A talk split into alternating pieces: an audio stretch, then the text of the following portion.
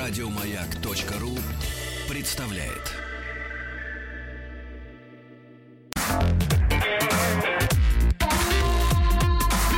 Сергей Стилавин и его друзья. На маяке.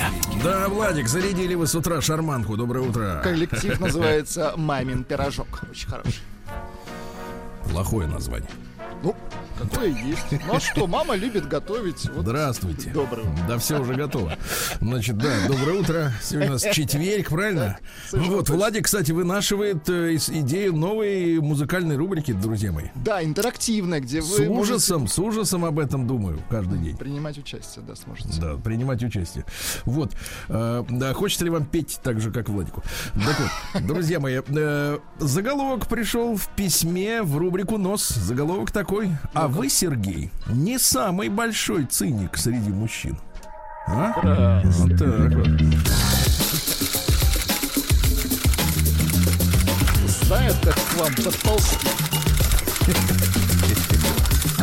Приемная нос. Народный омбудсмен Сергунец. Так, итак, пишет мне мужчина Алексей. Здравствуйте, вернее, добрый день, Сергей Валерьевич, Владислав Александрович. Благодарствую.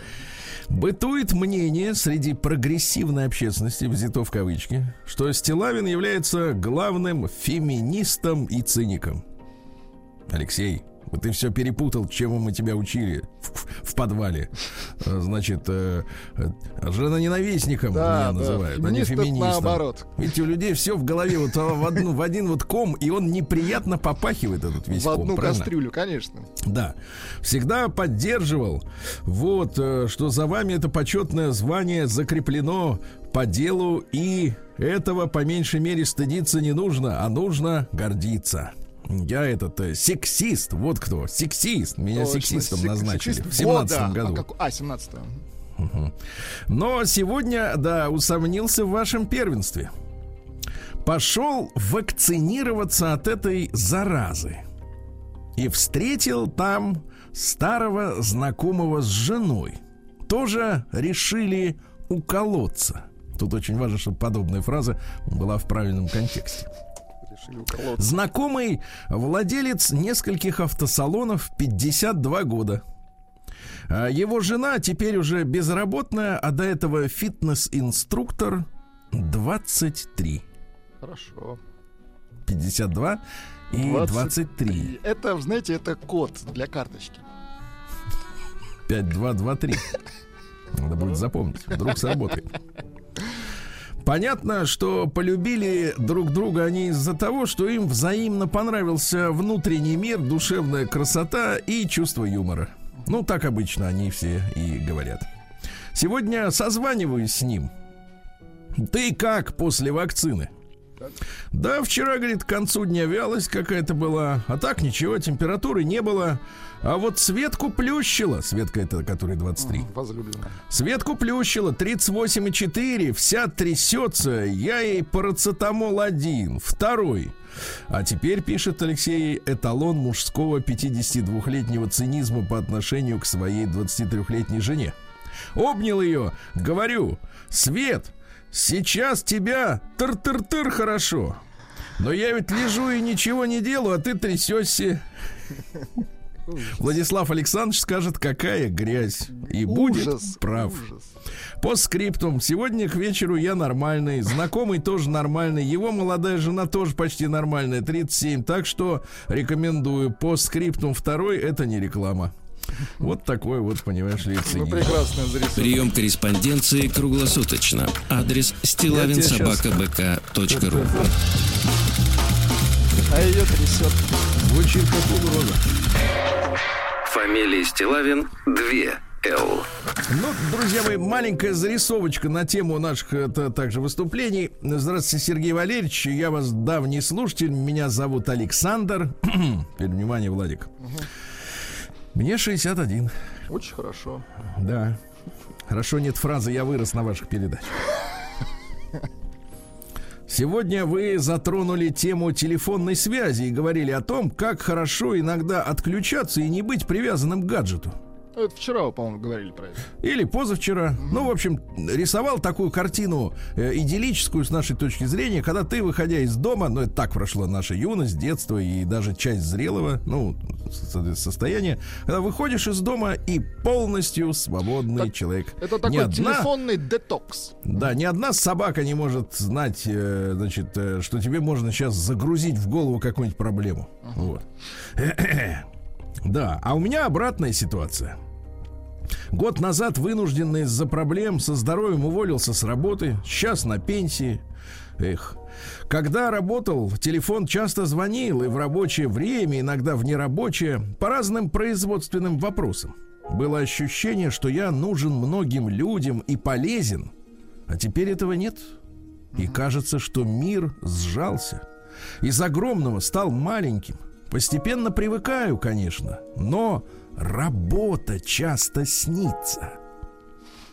И хочется ощутить этот ритм, который потерян. Как-то так. Спасибо за ваши передачи, Александр Новосибирск. Слушайте, Сергей Валерьевич, а вам не снится вот ваше рабочее место? Вот здесь, где все в надписях «Радио Маяк», не снится? Прием корреспонденции круглосуточно. Адрес стилавинсобакабк.ру Сережа,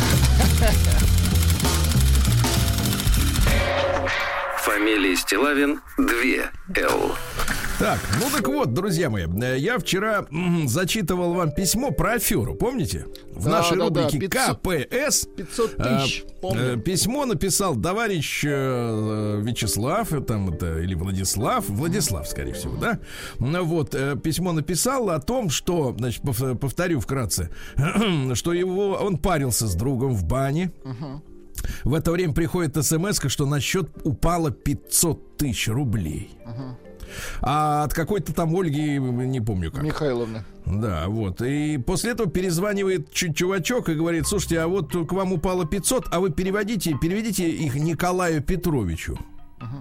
То есть э, люди-то задуматься нет, чтобы просто возврат сделать или послать э, на три Ну, буквы, конечно. по большому счету, и сказать, сами возвращайте через свой банк. Но взяли, зачем-то перевели, а через два месяца вызвали в суд, где оформлены какие-то договора со всеми указаниями данных паспортных э, вот этого бань- банного, так сказать, э, мастера, как говорится, и проблемы. Но на этом письмо оборвалось в том смысле, что а чем слушания в суде-то закончились? и Да-да-да. вот продолжение пришло. Давайте. Секундочку. Товарищи, расскажем? Так что раскачивают лодку.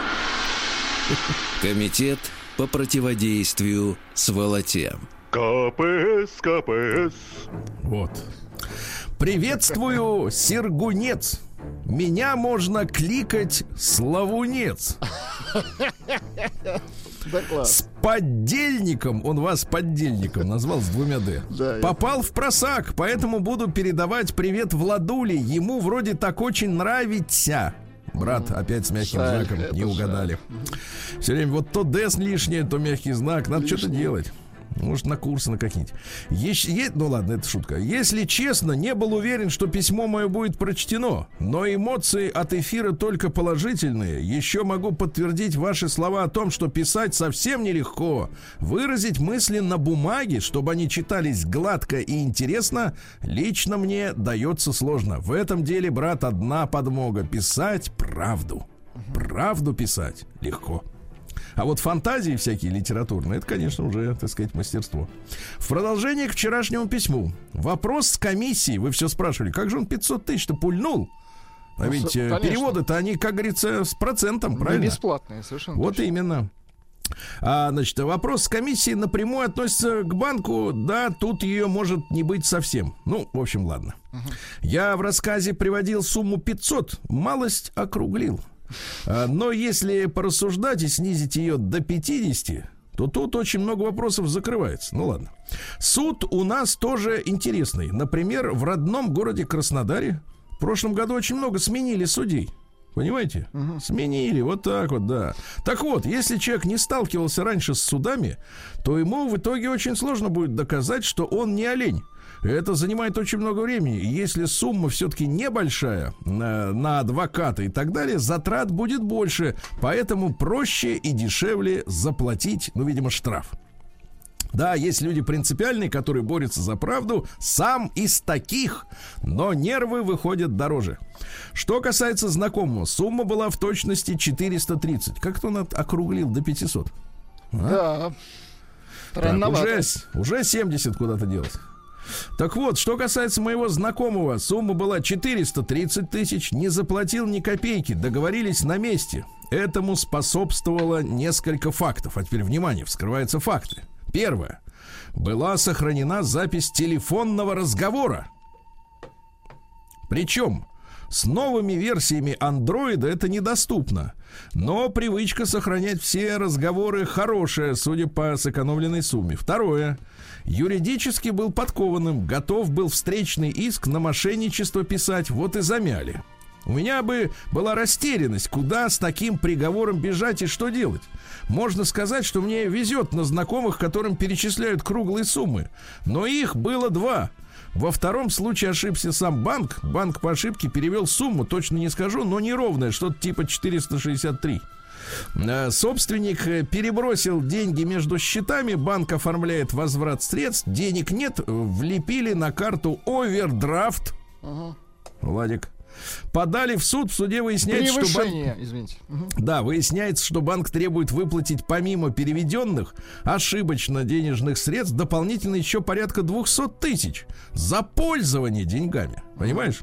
Ведь, Владик, а ты когда-нибудь пользовался деньгами? Только в случае с едой.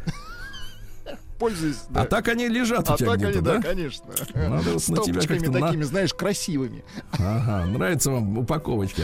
Но первоначальную сумму э, вернуть придется однозначно. Со стороны человека, которому прилетают деньги, мысли были одни, это же не моя ошибка, а потом э, за не свои ошибки приходится платить из своего кармана. Немного повторюсь, информация после консультации с юристами, выход один. Не трогать деньги сомнительного поступления. То есть есть, например, а, да, с уважением, славунец. То есть, например, это вот как в случае в виртуальном пространстве, в денежном, да, как в случае, например, ты идешь и смотришь, а на земле кошелек. А ты его не трогай. Потому что он на ниточке. Примерно так, да. Вот так вот, Владик. КПС. Слушайте, я так и не понял, а что с судом? Он что-то наплел, наплел? Замяли. А, Комитет по противодействию сволоте. КПС, КПС. Да, вот такая вот история. Ну и давайте, что ли, вот у меня есть аж распечатанное на бумажке письмо а из жизни женщин. Давайте-ка запускайте-ка народного омбудсмена. Прием корреспонденции круглосуточно. Адрес стилавинсобакабк.ру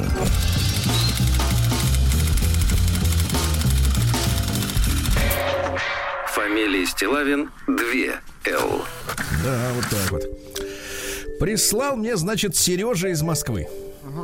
Э, Начинается все с разбега. То ли дура от рождения, то ли уронили в детстве. Позвонила подруга, рыдает. Я, говорит, в Сочи без копейки денег. Сижу в неоплаченном люксе, у меня нет даже билета домой. Черт, думаю, обокрали, наверное. Уточняю. Зачем ты в Сочи? Как так получилось, что без денег и без билета? Получаю фееричный ответ, который, на ее взгляд, должен объяснить все. Меня бросил мужчина. Знаете, как бросает мужчина без копейки. А это знаете, как происходило? Он так ей сказал, я тебя оставляю без копейки. И уходит. Нет, не оставляю, а бросаю без копейки. Бросаю, хорошо. Смотрите, какой сильный и для кого-то красивый поступок. С характером мужчина, а? Да, ну просто вот мы зарисовка о том, какие бывают женщины. Не только такие, о которых мы обычно говорим, а бывают и вот такие, другие. Оказывается, она в очередной раз поехала на свидание с мужчиной в другой город. Это романтика. И оно закончилось плачевно. Одни из первых свиданий у нее всегда проходят э, в другом городе. В любом. В Питере, в Сочи, в Екатеринбурге. Теперь внимание, Владик, вот это хуже. Так, В Париже. это хуже, согласен. Но сейчас с этим попроще. Сейчас как-то упростили, да, в принципе. Да, представляешь, без копейки Эту в Париже. Опцию отключили. Нет, нет, без копейки и без билета в Париже это сейчас совсем крышка. Если, ж- прижмут, если прижмут к реке, крышка. Да. Ни, ни копейки на обратный джет. Вот. Но смотря на что тянет мужчина. Понимаешь? Главное, что самое смешное, что она сама тянет и Екатеринбург, и Питер, и Сочи, и Париж. Все тянет. Ну, а мы же знаем, что современный мужчина, он частенько не тянет уже. Да, а женщина тянет все и везде тянет. Протягивает, так сказать. Нет, она вовсе не разводит их на деньги. Она искренне и наивно считает, что именно в путешествиях люди проверяются и проявляются. Там можно посмотреть, как мужчина заботится. В дороге обычно люди говорят на разные темы, ну и самое главное, будет ли он лезть в койку, если обещал, что не будет. Нет, секс Вика любит. Давайте называть это другим словом. Любит сласти. Ну, давайте не акцентировать. Ну. Я не акцентирую, я вроде так просто Любит замялся. любовь, вот так вот. Масло масляное. Нет, секс Вика любит. Но условие без секса обговаривает заранее, специально. Проверка у нее такая для мужчин. Ну, то есть, поэтому они, видимо, и меняются постоянно. Ездила она так на свидание регулярно. Слышь, какая прелесть, да? Побывала и в Екатеринбурге, и в Сочи. И все за счет другого человека, других людей. Да, но в этот раз отлаженная и проверенная схема дала сбой. Познакомилась Вика с мужчиной на очередной встрече по работе. Да, в зуме сейчас такое не провернешь. Познакомилась Вика, а? Пару раз встретились, и тут ему нужно ехать в Сочи. Естественно, он зовет Вику. Она, конечно же, соглашается. В Сочи она не была никогда. Представляешь, был в Париже, но не был в Сочи.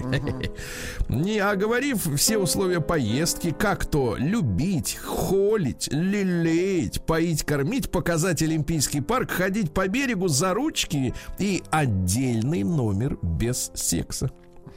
Вика с Димой отправились в мини-путешествие.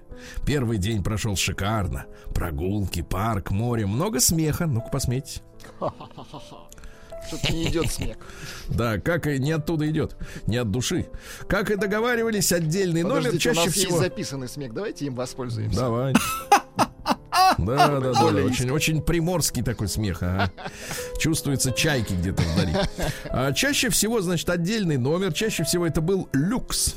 Опять же, по желанию мужчины. Вика, довольная чудесным днем, приняла душ и села голышом на подоконник делать селфи с видом на ночной променад.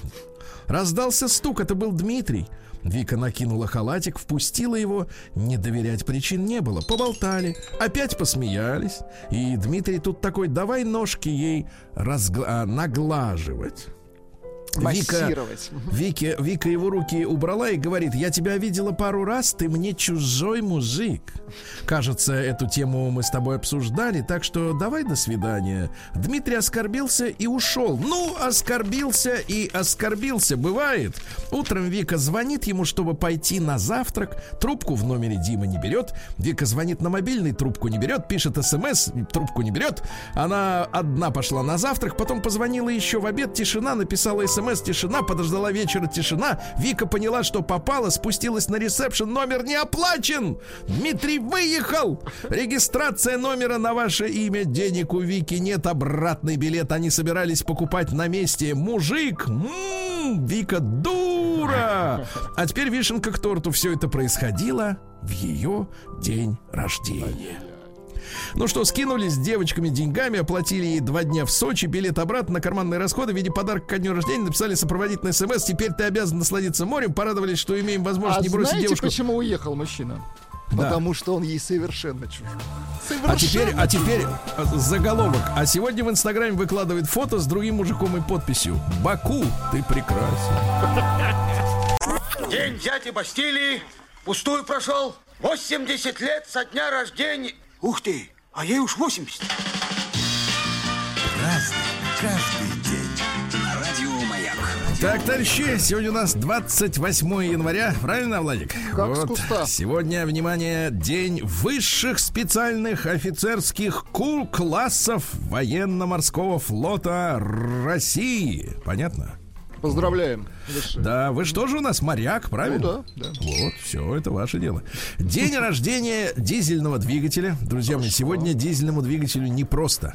Потому что его, значит, хотят списать, хотят электрическую барабайку вместо него засунуть. Слушайте, ну я Посмотрим. думаю, в военной промышленности останется. Это точно.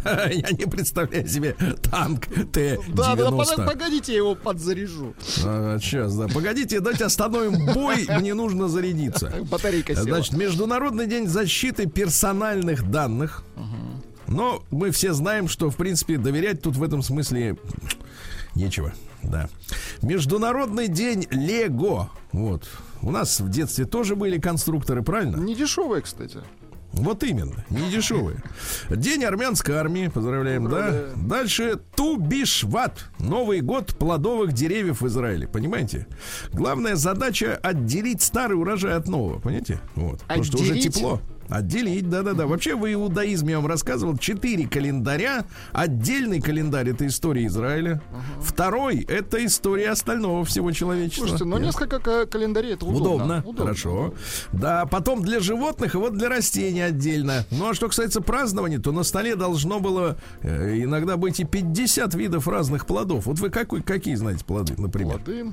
Ну, естественно, я знаю, Нет, мандариновый. не пельмени. Плоды, да. Мандарины. Мандарины, вот и все, вот, да. Не дотягиваем. Значит, сегодня день колдунов. Представляешь? Проклятых? Ну, про... нет, не тех, настоящих, хороших. Дальше. День благодарности разработчикам плагинов. О, это какой, ребята, это был, какая, какой это был головняк страшный. Когда, например, ты покупал к компьютеру какую-нибудь вещь, да, и надо было устанавливать туда отдельно с этих долбанных дискет еще дополнительные программы, чтобы компьютер, блин, увидел, например, вашу эту новую мышь. Да, чтобы компьютер Это работал ужасно. нормально. Это да. Так что благодарности тут нет. Дальше. День поп-арта. Но это когда красиво рисуют фигню. Это когда красиво, но непонятно. Да, не, не, там все понятно. Поп-арт это понятно. Это я тебе скажу. Это такой, знаешь, соцреализм про безделье. Хорошо. То есть вот очень натурально, но ни о чем. То есть вот нет никакого, так сказать, только чисто красота про жизнь, в которой... Ну, поп-артом, я могу тебе сказать, э, можно сказать, что поп-арт некоторые э, женщины вот фотографируются красиво в бельишке. Вот э, красиво, но ни о чем. понимаете, да? Значит, день пробуждения внутреннего ребенка, ну, это вот как инфантилы, понимаешь, да? День несочетаемых цветов в одежде. Это какие вот А несочетаемые? мне кажется, мы дошли до, до ручки, что сейчас уже сочетается все. сочетается, Что да. угодно можно сочетать и сказать, я так чувствую, да. Ну и сегодня Павлов день. Еще раз напомню, что в народе его называли, в русском народе, днем колдунов. Представляешь? Да. Ну, ну, ну, ну, ну, ну, ну, ну. Не, мо- не могу. Черт возьми, а. Кажется, колдуны. Да. Ну что ж, товарищи, э, в 1457 родился Генрих VII. Это папаш того Генриха VIII, который жен своих резал, да? Значит, что история-то, э, как она происходила? Э, Вот, ну, самозванцами боролся всю жизнь. Вот чем занимался, да. Сегодня в 1596 году на борту своего корабля английский мореплаватель Фрэнсис Дрейк Э, умер от дизентерии. Не мыл руки, вы понимаете, Ужас да? какой, Но, э, значит, вы все знаете, что Фрэнсис Дрейк был пиратом. Который пришел однажды к королеве или королю, там кто у них там был в этот момент, и сказал: Хочу служить, вы мне дайте лицензию на убийство. Он сказал, хочу грабить для да, вас. от вашего имени и для вас. Да, он служил капером. Это, значит, совершенно частные лица, ну, то есть бандиты, э, которым верховная английская власть э, разрешала э, грабить торговые корабли неприятеля, а иногда и нейтральные державы. То есть, в принципе, вот великобританская политика, мы назначаем этих, этих и этих чужими. Ну, когда нам выгодно, можно играть. И с ними вы можете делать все, что хотите. Это как и с Дербаньте. опиумом. Мгм. Да, то есть мы можем поделиться властью с бандитами, чтобы нам было хорошо. Ну, вот, в принципе, да. В 1608 году Джованни Барелли родился. Это итальянский натуралист. Э, увлекался и физикой, астрономией, медициной. Один из основоположников ятрофизики. Да. Ятрофизики, Э, Там то есть, история мгм. такая, что э, болезни в, в человеке, они сводятся к законам физики. Ну Вот, механика, да, например. Э, Ну, что-то хромает, вот и, вот и болеет человек, да. Одним из первых, кстати, сформулировал закон всемирного тяготения, так что товарищ Ньютон, он был совершенно не одинок в этом плане. Да. И первым возможность рассмотрел э, создание дыхательного аппарата для подводных исследований. Умница. Давайте-ка мы ему трубку туда засунем, да? Вот. А В 1611 году Ян Евелий родился, польский астроном, а, который создал карты Луны. С какой целью непонятно. Потому что он не, он не их планировал. разглядел Луну Разглядел, создал да, да, да, да. Он придумал воздушный телескоп без трубы. То есть линзы, они просто вот в воздухе стояли, понимаете, да? Без жесткой связи объектива и окуляра это сложно, я понимаю, но туда, куда прижимать глаз. Э, Вот. И имел этот телескоп 45 метров в длину. Ты можешь себе представить? 45 метров. Но видите, трубы не было. Но его можно было. э, одна проблема вращать тяжело. Понимаешь, то есть Луна-то она движется же постоянно, да? То есть очень короткие сей, так сказать, сейшины, так сказать, наблюдения. А в 1701 году Шарль Мари де ла Кондамин родился, это французский геодезист и путешественник. Он составил карту Амазонки, это такая река огромная, да? И он описал метод лечения малярии при помощи хинина. Молодец. Хинин, вы знаете, есть сейчас, э, так сказать, э, в этих в лимонадах. В лимонадах да? хинин, да. Можно, да. В 1706-м Джон Баскервиль родился. Это английский типограф и издатель, не тот, который вот тот Баскервиль, это другой. Вот он был учителем чистописания в Бирмингеме. Вот занялся резьбой шрифтов, типографским делом, ну и добился прекрасных шрифтов. И только Бадони, знаете, есть такой шрифт Бадони. Если в компьютере откроете, там будет список шрифтов. Ареал, Такома, Таймс и Бадони, да. Ну Вот, они его превзошли, но Баскервиль был крутым. А в молодец. 1724 да, указом Петра I основана Петербургская академия наук и Петербургский университет. Шлем наш привет. Поздравляем. Да. Вот. А в 1741 Наталья Петровна Голицына родилась фрейлина, которая при пяти императорах э, при дворе жила. Представляешь, всех пережила. Свое дело Вот. знала, значит. Она та самая графиня в пиковой даме. Да, да, да, да. На- Говорят, что вышла замуж она за князя, соответственно, Голицына, немедленно подчинила его своей воле. Вы наблюдали когда-нибудь, когда свободный и прекрасный мужчина вдруг становится рабом женщин? Наблюдал. Это называется любовь, Сергей Валерьевич. А, вот как называется, да-да-да. Ну и, соответственно, начиная с Екатерины II и кончая императором Николаем I, они все ее, так сказать, э, любили. М, Вот, э, да, ну что же, э, она была, говорят, очень дурна собой, имела большие э, развесистые усы, Удивительно, как она вот так вот продержалась-то? бороду. Э, В, в обществе, где все говорили по-французски, она имела прозвище принцесс Мусташ. А мусташ это усы. Или фи мусташин, усатая фея. Вот. э, Дедушкой по мужской линии был денщик Петра Первого, ну, чистил ему эти штаны. Вот. Из небогатой дворянской фамилии. Ну и что, э, будучи фрейлиной, она вышла замуж за очень красивого 35-летнего того самого, того самого Голицына, представляешь? А он ей так, знаешь, вот она к нему на грудь при- прилегала, а он ей так усики расчесывал, так усики, да? Ну прекратите. Как котику. Ну, вы же берете своего кота на руки, Ладно, у да? него от природы, да, усики. Тоже от природы, знаете, никто тут специально не старался. Извините. Не знаю. И он так сидит там, и ей под над губой так Ну, шик-шик-шик-шик-шик. И так вот, знаешь, Вот, примерно так, да. Дальше, в 1841-м Василий Осипович Ключевский родился историк. Э, Вот, э, ну, цитаты такие. Женщина, соблазняющая мужчину, гораздо менее виновата, чем мужчина, соблазняющий женщину, потому что ей труднее стать порочной, чем ему остаться добродетельной. Видишь, как защищает это? интересно Ага, ага, ага. Значит, э, э, да, 18 лет мужчина обожает. В 20 любит, в 30 желает обладать, в 40, внимание, Владик, Так. размышляет. Класс. Счастлив, кто может жену любить как любовницу, и несчастлив, кто любовнице позволяет любить себя как мужа. Ну и, наконец, мужчина любит обыкновенно женщин, которых уважает. Женщина обыкновенно уважает только мужчин, которых любит. Поэтому мужчина часто любит женщин, которых не стоит любить. А женщина часто уважает мужчин, которых не стоит уважать. Элегантно. Да, закрутил. Закрутил, да. А, Владимир Сергеевич Соловьев в 1853-м религиозный философ и поэт, и публицист. Семьи у него не было. Так. Жил он по большей части у друзей. Владимир Тоже не Соловьев, парился. у друзей. Да, не, не парился. Говорит, буду, сейчас я у тебя годик другой поживу. Ты там мне флигелек выдели, да?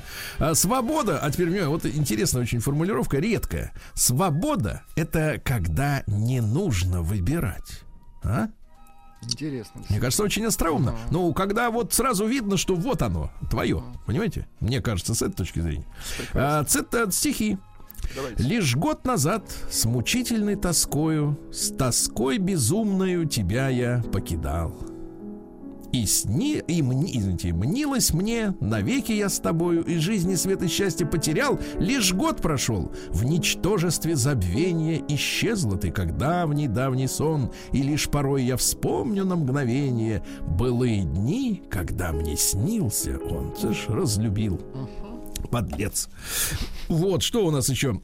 В 1864-м Карло, не Карло, а Карло с двумя А. Юха Стольберг. Это первый финский президент э, с 1919 года. Ну, когда им Пон- позволили. Да, естественно, по национальности он был кто? Швед. Да, да, да. В 1877-м Семен Людвигович Франк родился, религиозный философ. Вот что нам говорил э, Семен Людвигович. Русская революция есть последнее действенное и всенародное проявление, теперь внимание, нигилизма. Нигилизм это отрицание всего. Неверие. Никакие аргументы не действуют. Хочется только рвать и метать, да? Разрушать, совершенно Да. точно. И в русский нигилизм вложен страстный духовный поиск. Поиск абсолютного. Хотя абсолют здесь равен нулю.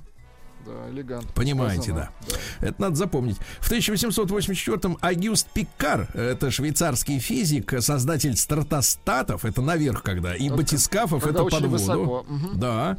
И он конструктор батискафа Триест, который совершил рекордное погружение в ту самую Марианскую впадину, где говорят, что чуть ли не 11 километров под воду. Представляете? Ужас, ага. Он в 37 году еще сконструировал его, да.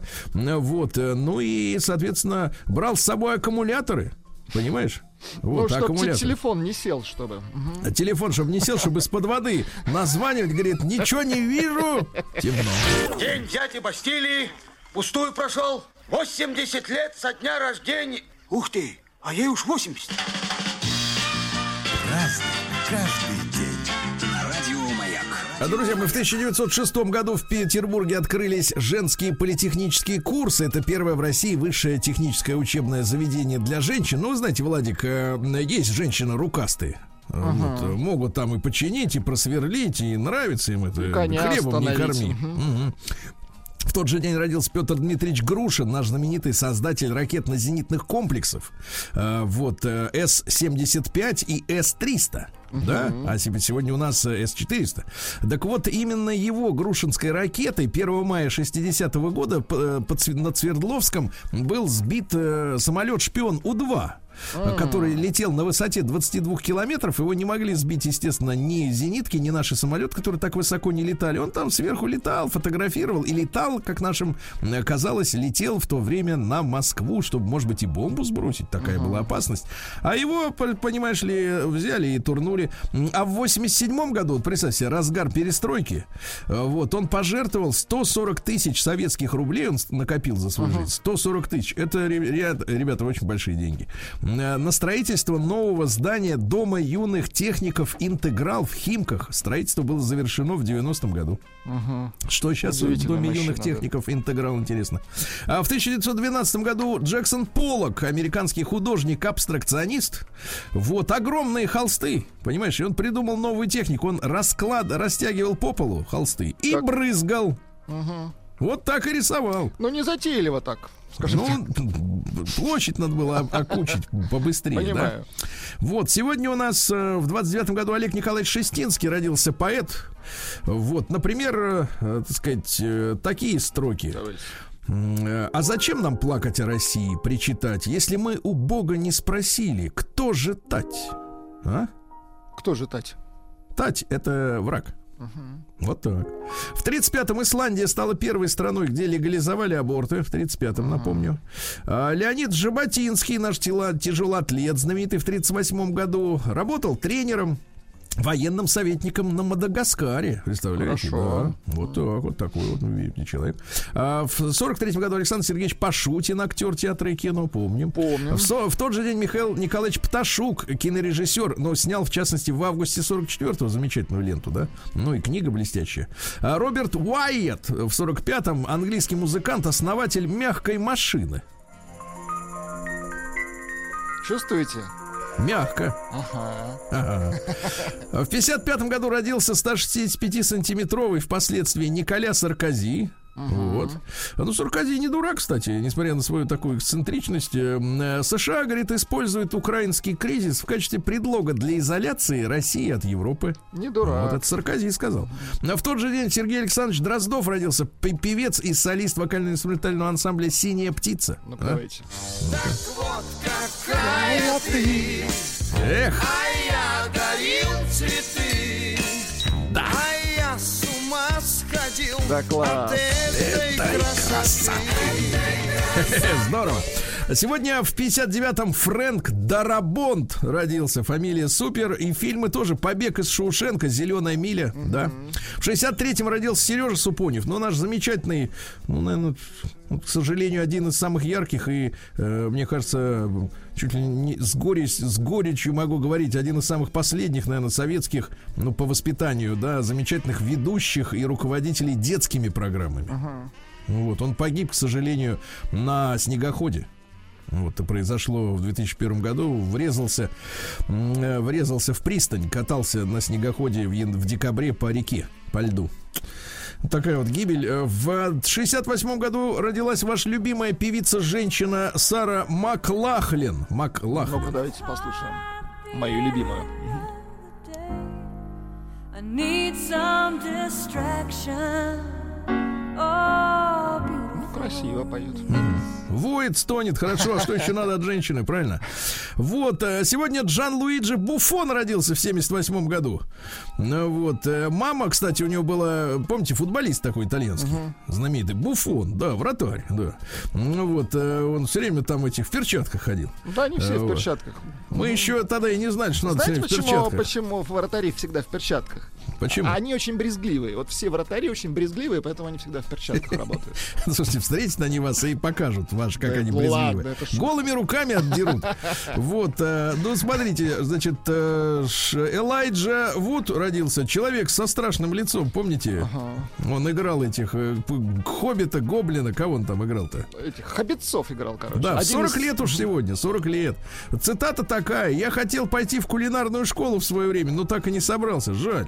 Что ж Ну вы, вот. да, в этот день, в 1986 году, трагедия произошла спустя 73 секунды после взлета.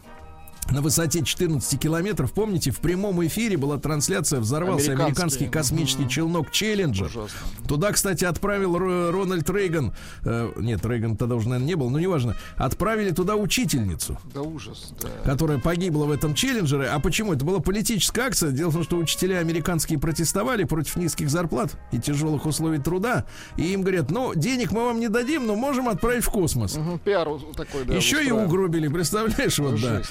А э, сейчас в Ютьюбе вы можете найти очень много фильмов, где показывают, что астронавты живы и живут в разных местах Да Америки. ладно? Да реально, я видел не один, серьезно, серьезно, я видел не один фильм, где показывают фотки, и вот уже состарившийся человек, э, который, значит, живет где-то там тихо, там в Техасе или еще где-то. Я себе на полном серьезе тебе говорю, такое А видео... взорвалась пустышка, типа, да? Взорвалась, да, какая-то, э, ну, какая-то мутная история совершенно. Но причем, э, что самое очевидное, да, ведь э, Советский Союз начал делать э, эвакуационные капсулы, да, которые могли бы спасти жизнь э, космонавтам, если на взлете что-то пошло не так, уже начиная с второй половины 60-х годов.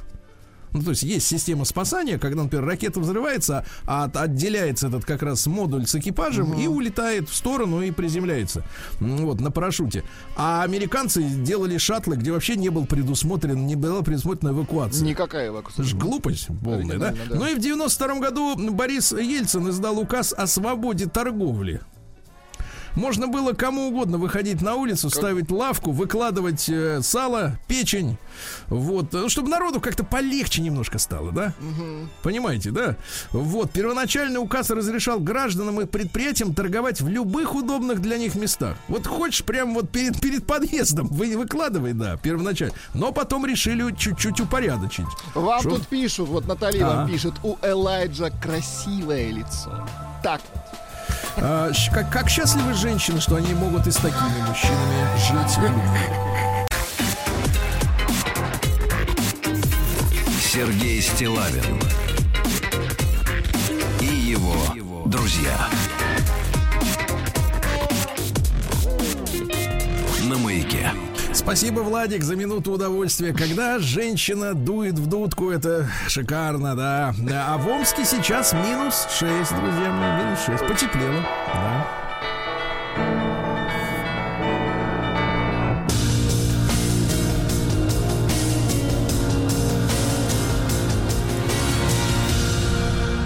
Зона 55. Давайте-ка посмотрим, что происходит. ну давайте. У Амича пасынок украл любимую копилку с деньгами. Отвратительно. Какая мерзость. Вы представляете? Мужчина жил с любовницей, а теперь внимание, 45-летний, давайте так. 45-летний мужчина жил с любовницей и ее 32-летним сыном. Взрослый. Сколько же, сколько же лет даме? Вот вопрос, да. Ну, такой взрослый пасынок. Приглянулась, да, копилочка. И вот вы представляете, мужчина жил, да был, копилку хранил на углу в Люб- полке. Так это любимая, то есть у него еще несколько, но это самая любимая. Да, собрался ехать в Омск из, из пригорода, хотел достать наличные деньги, там было 2600, ты слышишь, 2600. Это его любимая сумма. А копилки нет. В итоге выяснилось, что великовозрастный 32-летний пасынок э, стырил. Он рассказал, что при уборке дома заметил накопление. О-о, сказал он себе. Двушка. Потратил деньги на алкоголь и продукты. Саму копилку не выбросил, спрятал в кармане куртки. В итоге подано заявление в Росгвардию. Ясно? Вот сейчас будут разбираться. Ага. Представляешь? Пасынок. Подлец. Стала известна причина гнева Амички, которая громила многофункциональный центр Так. МФЦ. Э, Инцидент произошел позавчера. 33-летняя женщина ворвалась в МФЦ и требовала выплаты на ребенка. Женщина столкнула на пол монитор со стола компьютера. Ну, аккуратней, женщина. Начала кричать, со столкнула, он упал, ему больно. Вызвали нара- наряд росгвардейцев, прибывший на охранный объект. Росгвардия обратила внимание на женщину, которая конфликтовала. Значит, э, в Минтруда раскрыли, кстати, новое обстоятельство происшествия. Женщину эту давно уже лишили родительских прав. Ага. Она говорит, а мне давай пособие. Вот такие дела. Власти опровергли слухи, что будто омские куры самые дорогие в стране. Поднимают, расшатывают лодку как можно только. да? Омскую лодку. Ага. А, Дороже, чем в Омской области, мясо кур еще в 26 регионах. Вот Успокойтесь, вот, говорят. ага. Вот так, ага. А, С потеплением, ну, потепление это вот до минус 6. В Омске принялись отключать отопление ради профилактики. Вот, сейчас более сотни домов на профилактике. Да, ну что, погрелись и хватит, да? Почти 400 мечей заключили браки с иностранцами. Владик, ты посмотри, что делается, да, да? Вот посмотри. Значит, э, какие гражданами кого? Значит, э, куда уедут, да? Ну, понятно, страны бывшего страны бывшего Советского Союза даже не буду перечислять, а также Германия, Конго, Великобритания, Конго. Турция, Бразилия, Египет, Греция, Китай, Корея. Представляешь? Ну что это такое? Дальше. Пьяная амичка угнала машину знакомого и сломала ключ. А без ключа машина ни о чем. А теперь внимание. А, а, молодые люди познакомились на общественных работах, где оба отбывали наказание. Романтично. Вот, и однажды Амичка собралась ехать в Кормиловку. В Кормиловку. Вот, иномарка была припаркована Део Некси на улице Крупской.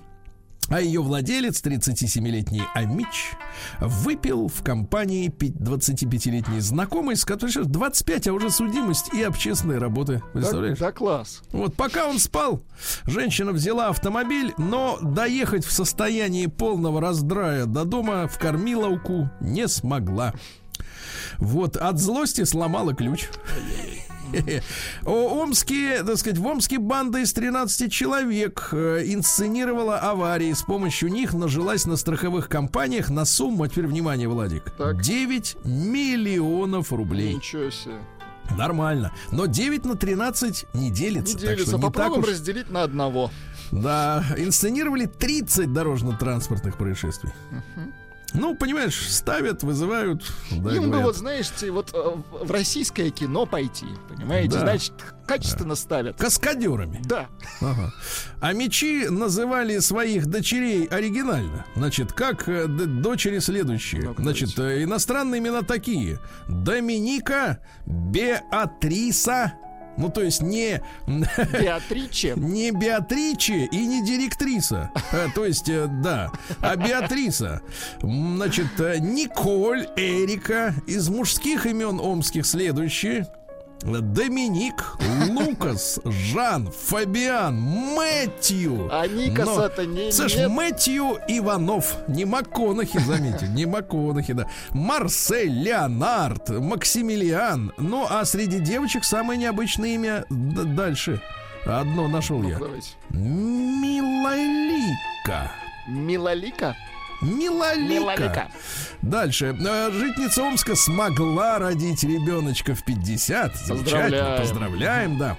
А житель Омска в 73 года решил таки сменить себе имя. Дело в том, что 73 года он прожил с ошибкой. Он был Владимир. Владимир.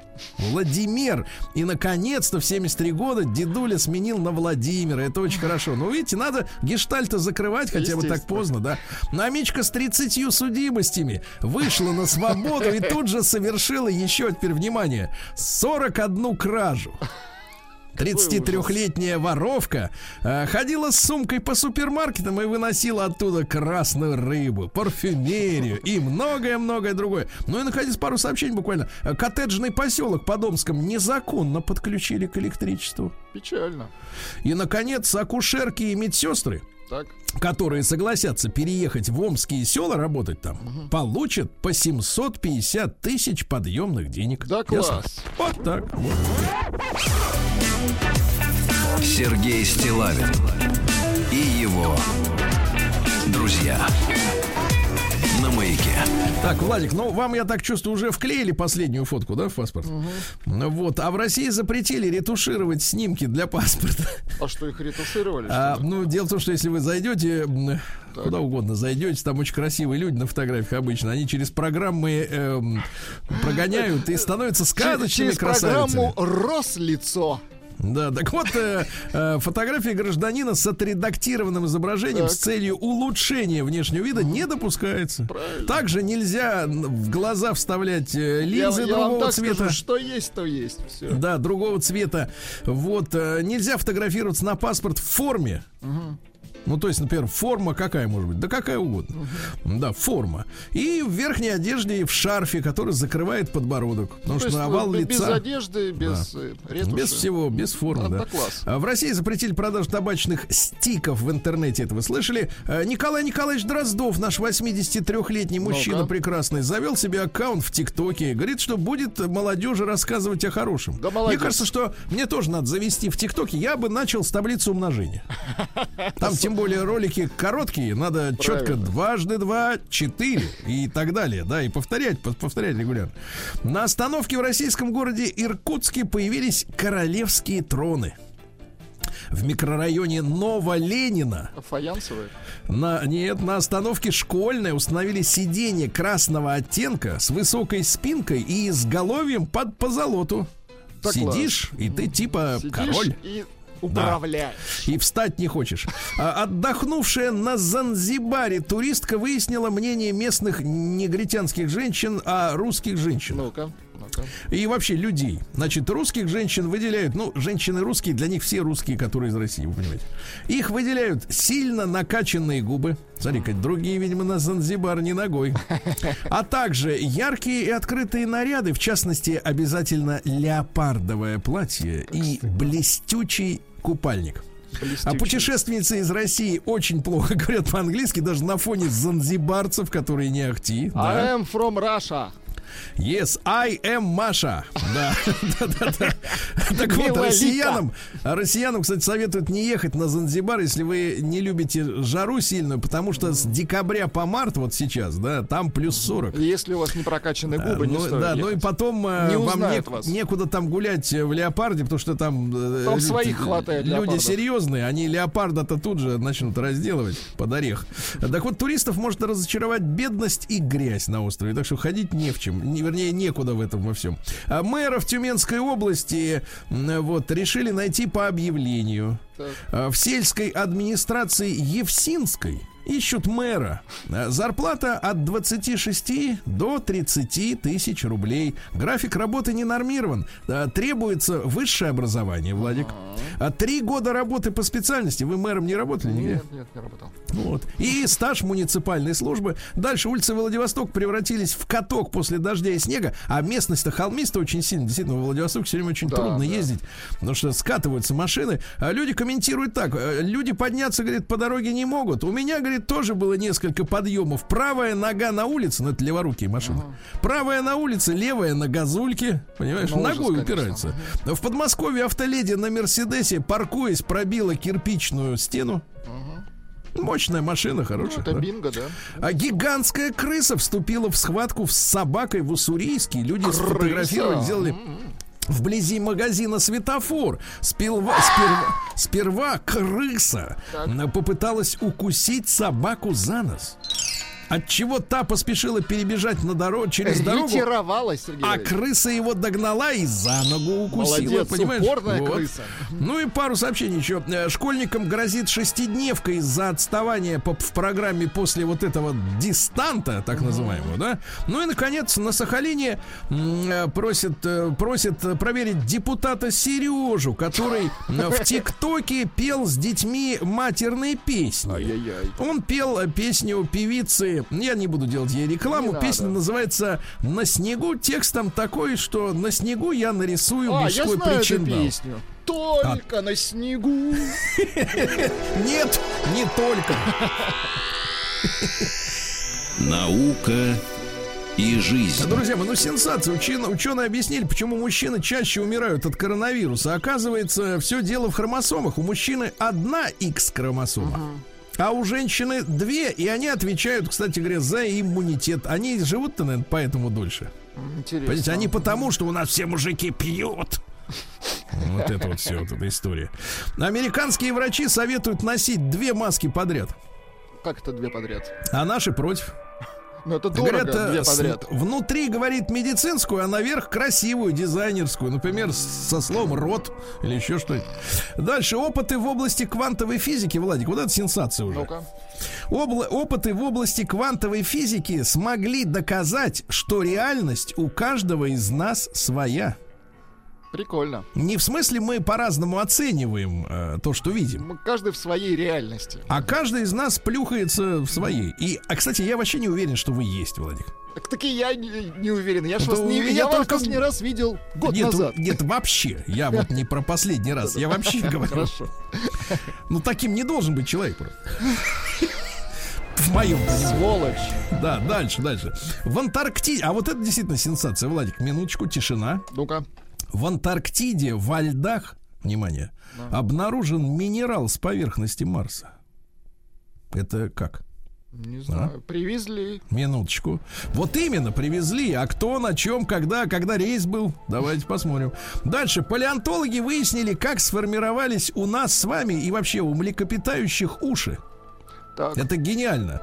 Оказывается, думают ученые, что современные живот, современные ушные косточки, ну там же косточки, Ну, наковальни, вот эти, наверное. мгм. Раньше отвечали, знаете, за что? За что? За жевание. Люди сживали на ушами. Ушами. Ага. Класс. Дальше холестерин продлевает жизнь. Слушайте, сколько лет мы с вами вот боремся Ну, с нас, этим да, да, да, долбанным всё учили, холестерином, учили. а он-то оказывается нужен. А вот вот зачем это все? Вот эта вот возня вот это вот, да, вот против э, чего-то, что потом оказывается нужным в организме, если оно там есть, да. Дальше новый противозачаточный гель 3 в одном защищает от беременности, повышает либидо и обладает противовирусным эффектом. Туда засунули нитроглицерин, который стимулирует кровоток. Ясно? Прекрасно. Мгм. Новый гель с живыми клетками сможет печатать кости прямо внутри организма. Круто. Вот выпил гель, да? А у тебя как все пошло костями там Вот, в животе? нужна вам где-нибудь, допустим, Сергей Ну Валерьевич, кость. Вы оп, да, выпили, у пожалуйста, вас да, собаке кость. дать кость, да. А, ученые установили, что лунная пыль смертельно опасна для человека. Вы представляете, 90% э, человеческих клеток она уничтожает. Слушайте, а американцы, которые якобы привезли пыль-то, они как вообще живы? Так а вы их видели, которые Нет, привезли? я не видел ни пыль, ни их самих. В том-то и дело. А потом они, помнишь, раздавали всем пыль Да, в да, да, подарок. что за пыль? Какая пыль? Да, из-под кровати, может, пыль-то. Ну и, наконец, э, ужас. Э, В роботизированную руку Так. Встроили цветок под названием верень- Венерина мухоловка, который захлопывается, когда муха садится внутрь. И этой, э, э, значит, э, цветковой рукой Так. робот может держать проволоку толщиной полмиллиметра. Вы можете себе представить? Цветки на службе роботов. Ужас.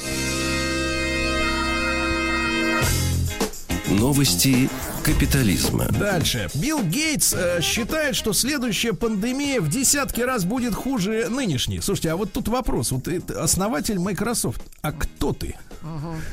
Ты что, Почему- доктор? Нет, Ты что, почему врач? такие заявления делает конечно. э, человек из, из сферы, сферы IT? Вот, вот просто вот чисто вот спрошу вот так вот в, в никуда, да? Вот, кто ты?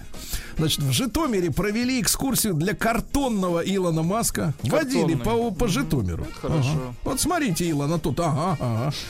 Миллионер из Канады и его русская жена Катя, актриса из России. Знаем мы Катю одну из Канады. Так. Да, так вот, оштрафовали на 1800 долларов за то, что они попытались, прикинувшись э, индейцами, а, индейцами, э, получить бесплатно вакцину, которая предназначена для коренных народов страны. Какие подлецы. Наша Катя придумала, наверное, да? Э, В США начали продавать конопляные лакомства для собак. Да класс, а для Значит, котов э, нет еще пока. Не обладает психоактивными свойствами, но способен расслаблять животное. Улучшает его психическое состояние. Расслабленные собаки. А белок в Великобритании начнут кормить противозачаточными, потому что их слишком много, э, я имею в виду белок, да. Ну Вот часы судного дня остановились. Помните, есть такие так называемые часы, которые приближают нас к катастрофе ядерной или там какой-нибудь еще за 100 секунд до катастрофы. Вот, Памела Андерсон вышла замуж за шестого мужа. Дело в том, что летом прошлого года она опомнилась от катастрофического 12-дневного брака с 75-летним продюсером. А ей самой 53. И во время карантина она очень сблизилась со своим охранником и вышла за него теперь замуж. Ну, наконец, просто милота. Давайте. Э, Девушка по имени Иветта. Ну, знаете, Иветта, Жоржетта. Ага. Борзетта. А, Вот э, во А, время Борзетта. эфир, перед эфиром в Зуме э, забыла убрать э, с э, полки, которая с книгами стояла за ее спиной, свою любимую секс-игрушку. Ой, А то такие, знаешь, а то такие, знаешь, все приличные такие в костюмах. Я уберу, это не мое, но я уберу. Я уберу и так раз, а куда убрала и видно. Россия криминальная. Ну что же, в Ростове муж и жена притворялись инвалидами, получили более 700 тысяч рублей. Понятно. Отвратительно. В Армавире остановили машину с полицейскими под кайфом. Отвратительно. Ну, останавливали те, которые не под кайф. Вот, да. Значит, э, слесаря аэропорта Шереметьево задержали после шутки про бомбу. Ну, человек с чувством юмора, но не там, где надо. Плохим. Вот, в Самарецкой области задержали вора медного кабеля. Я помню хозяйку Медной горы, а это вор медного кабеля. Он очень дорог. Подросток в Подмосковье, у которого э, кофейный вандомат, или как там он называется, заживал 50 рублей, не выдал кофе, разгромил к чертовой Ну, бабушке. правильно, очень это злой был. отвратительный автомат. Так. Вот, а, ну что же, а бизнесмен в стихах попросил следователя вернуть изъятое в стихах. Возврат других предметов оставляю я на ваше усмотрение, но прошу возможность дать мне копии с оригиналов снять. По истечении трех суток пришлите мне постановление о вашем мотивированном решении с уважением и дальше. Да класс. Да. Вот, э, в Архангельской области украли 8 тонн железнодорожных рельсов. А, Шнуров заявил в полицию на Иосифа Пригожина. А что, он его обманул? Нет. Обещал жениться? Нет. Вот, ну и наконец э, эскортница на первой Тверской улице в Москве э, громила квартиру. Пришла как в гости к женщине приличной, я не знаю, правда, зачем приличной женщине в друзьях эскортница, то есть женщина, которая за деньги путешествует с мужчинами, да. Она как бросилась с ножом, угрожала зарезать, искала платье забытое. А в конце концов схватила собаку и пыталась с ней скрыться. Но охранники эскортницу задержали. Слышь, а в этом ведь доме к- клоун Карандаш жил, а теперь такое происходит. Что делается, граждане? Сергей Стилавин и его друзья на маяке. Друзья мои, э, несколько дней назад э, я вам читал новость о том, что миру, нам с вами, то есть тоже предрекли диеты из личинок и, о господи, мух. Мух.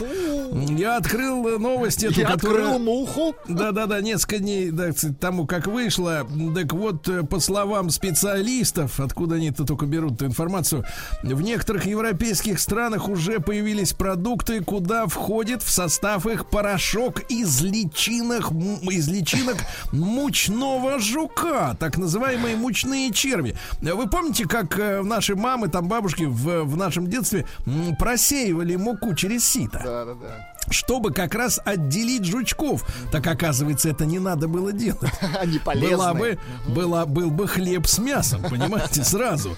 Э, Так вот, считается, что в России тоже начнут жрать жуков и насекомых. Это дело времени, то есть вот черви и прочее, прочее, все это просится, рвется к нам на стол. Значит, товарищи, давайте короткий опрос, естественно, будет э, конкретным и провокационным, не скрою этого. А, давайте единичку отправляйте на наш э, WhatsApp-портал, плюс 7967 103 5533. Это бесплатно. Просто в сообщении единичка. Да, я готов или готова есть мух. Очень хорошо. Двойка нет, не созрели. Давайте посмотрим, сколько созревших, да? А, давайте большой разговор. Мы э, также сегодня, естественно, будем брать в- телефон в работу и наш WhatsApp, ваши сообщения. Плюс 7967 103 5533. А, Самое необычное экзотическое блюдо которое вам, ну, может быть, из новомодных, может быть, кому-то довелось. Вот помните, Вячеслав как-то нам рассказывал, что он ел зеленое мясо. Ага. По А, пять тысяч. но это просто как бы способ подачи. А вот экзотический продукт, который оставил неизгладимое впечатление, э, так сказать, на ваших рецепторов, э, давайте э, напишите нам, пожалуйста. И я рад приветствовать на связи с нашей студией Дарью Сергеевну Русакову, кандидата медицинских наук, диетолога, члена экспертного совета Национальной ассоциации диетологов и нутрициологов.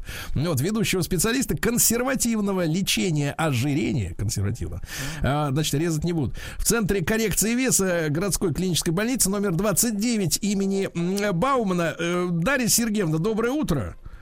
Доброе утро. Вот, Дарья Сергеевна, ну, во-первых, насколько реалистичными вы видите запугивание ваших коллег, их, их, их сейчас много, есть вы, специалисты, а есть самозванцы, ну, вот, которые, значит, нас пугают жуками и мухами.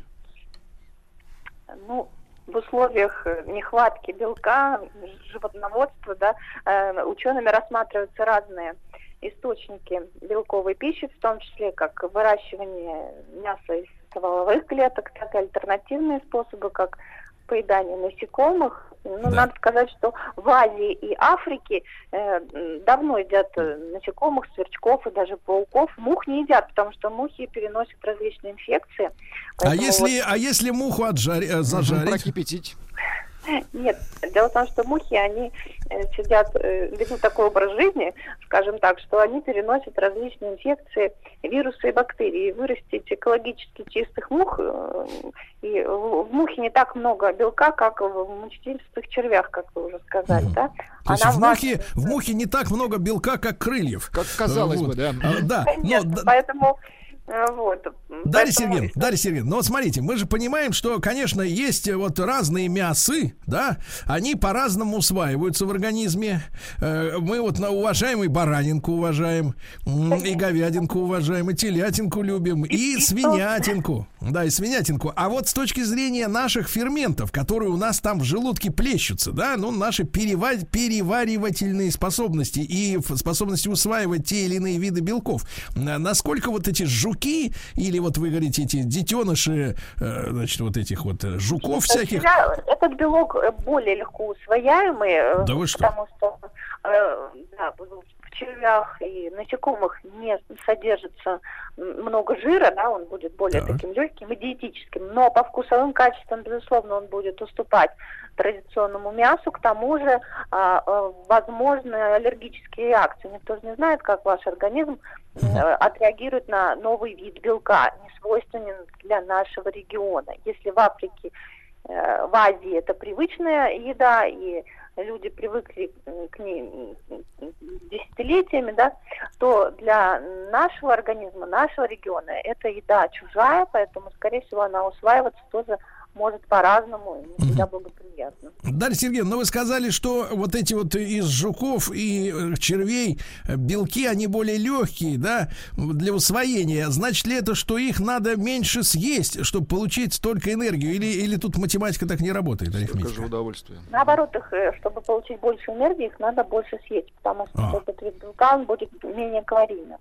Менее калорийным, хорошо. А, Дарья Сергеевна, ну вот не могу не спросить, потому что все-таки ученые, я знаю, на передовой всегда, да, и врачи, и ученые, они первыми принимают новую, так сказать, э, тему на себя. Вы лично ели?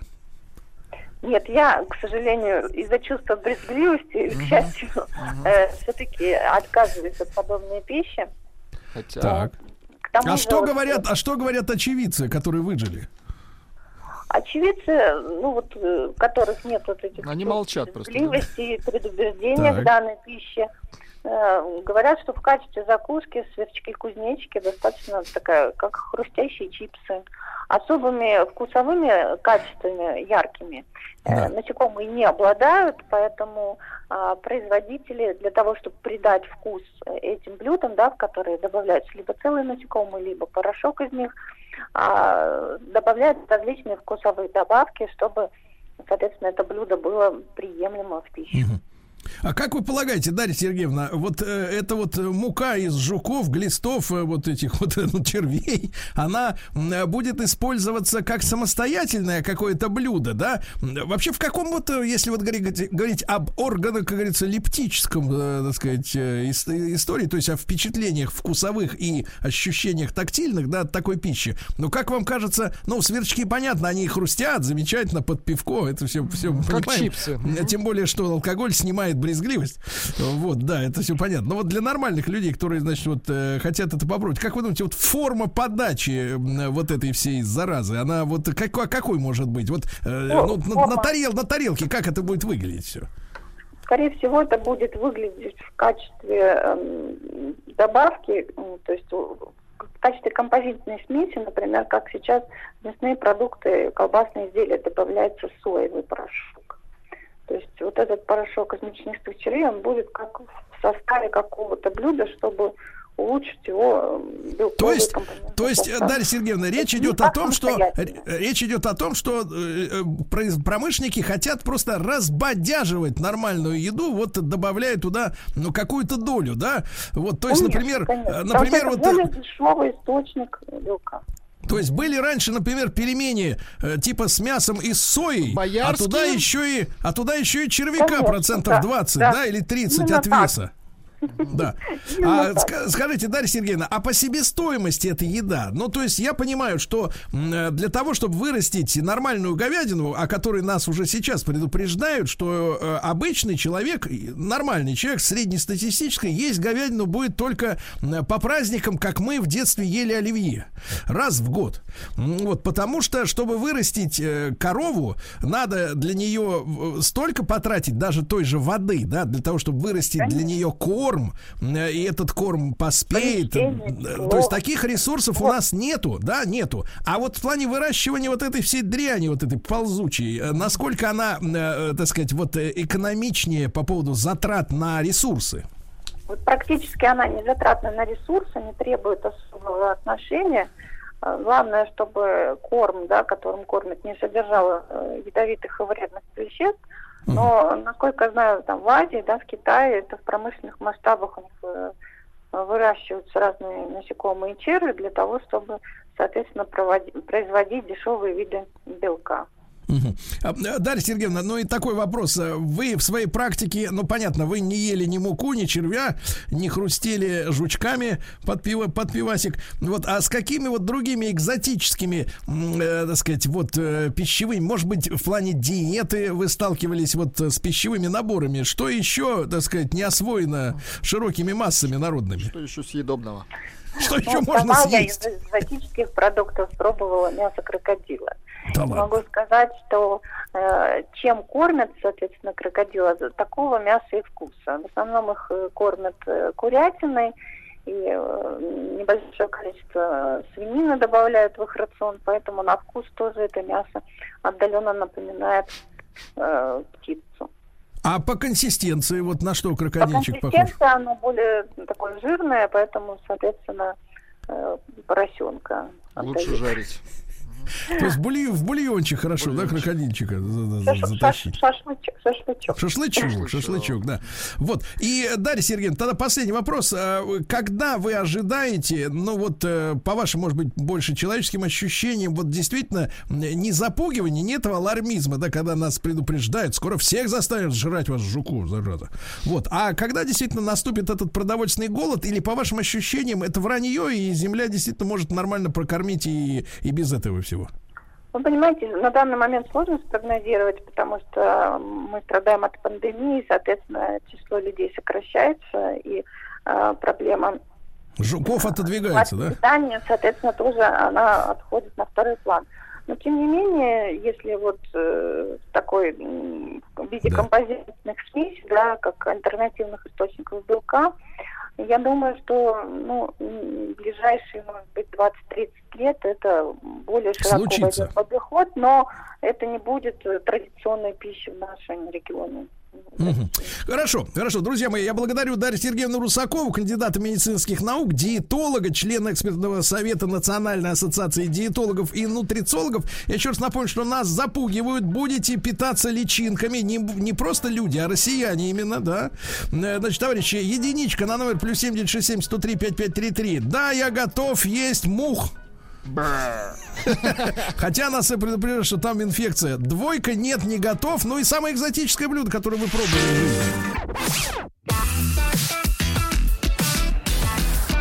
Сергей Стилавин и его друзья. Итак, граждане, они нас запугивают. Будете есть личинки, я сказал, как говорил Жиглов. Да. Вот, ребята, ну давайте, вот самое у- ужасное, может быть, необычное, не то чтобы экзотическое, это когда, знаешь, вот не ожидал, но вкусно. А когда не ожидал и не ожидал, вот это, вот это уже Вот серьезно. Давайте, пишет. Давайте, по- пожалуйста, что вот пишет что пишет Антоша из Татарстана. Я ел, Сергей Валерьевич, внимание, Да. верблюжий горб. Сколько времени ел? Так, так, так, секундочку. По консистенции чуть тверже холодца. Воняет нереально, но если заткнуть нос, то вкусно. Антон, набережные Челны. Я, ел Да. горб верблюда. Пишет, пишет Вадим, Саратов, 34 года. Да. Улитки собрал сам на даче, готовил две недели, ел один, жена отказалась. Так а что ж написали, как по вкусу-то? Хорошо, плохо? Вот Рустам Иванович у нас выращивает какую-то эту рептилию, тоже, наверное, пустит на, Потом- на потом это, съест, на бутерброды. Да. Давайте Сереж Сереж послушаем. Сереж, доброе утро.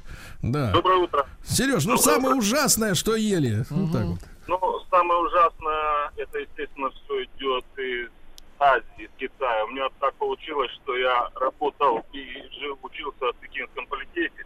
И Ага. побывал в разных местах, где, ну, скажем так, для китайцев, а не для туристов. Поэтому там перечислять можно бесконечно. Как говорят китайцы, они не едят только самолет, потому что он высоко в небе, и стол, потому что они на нем едят. Из ужасного, что мне не понравилось, вернее, я был готов ко всему. Допустим, я видел, как там варят просто суп из котят и крыс. Но это я не ел. Ужас. Я сразу отказался. А единственное, что я попробовал, это был суп молочный из дождевых червей. То есть вот это уже ближе. Черви насекомые. И Ну как это, как это, Сережа? Но это подавалось в дорогом ресторане и позиционировалось как дорогое блюдо, то есть молочный суп из дождевых червей. Но я попробовал. На вкус оказалось просто как резиновый жгут. Ты жуешь, он почему-то превращался как в шнурки. Вот. Ну, это к этому надо быть морально. Ну тут, я так понимаю, что цена помогает брезгливость преодолеть, да, вот цена.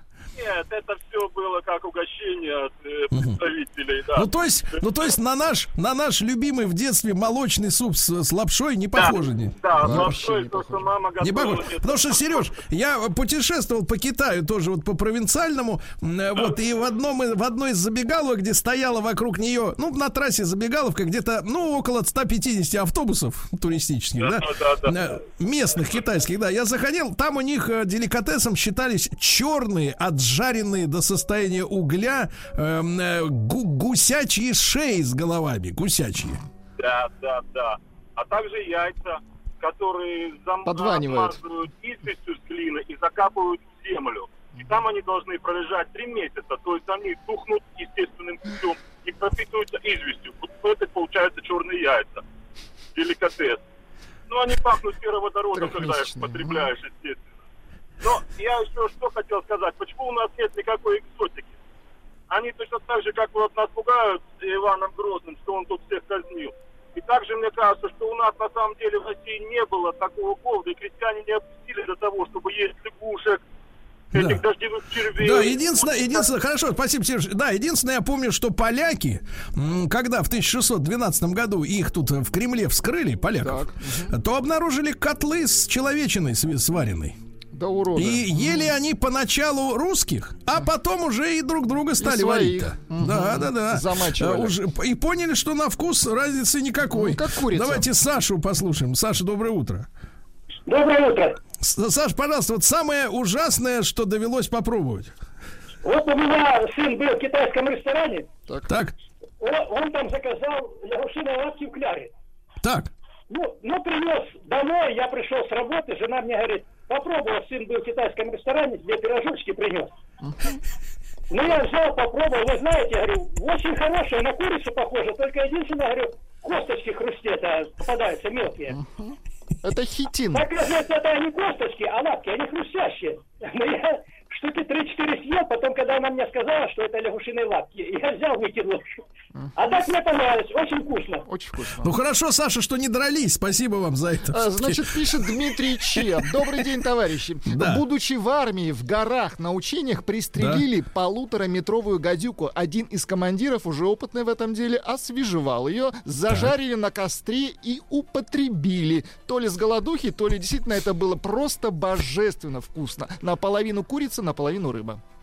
Наполовину курица, Гадюка наполовину на рыба. костре. То есть что-то типа рыба-фиш, что ли? Вот получается? пишет Алексей, специалист. Все, кто ест вишневые или клубничные йогурты, и так едят жуков, потому что натуральный красный краситель делают как раз из тертых жуков или личинок. Фу! Кармин это называется, по-моему, да? Точно. Вот, красная, значит, есть... э, Да, Да, аккуратнее. Да.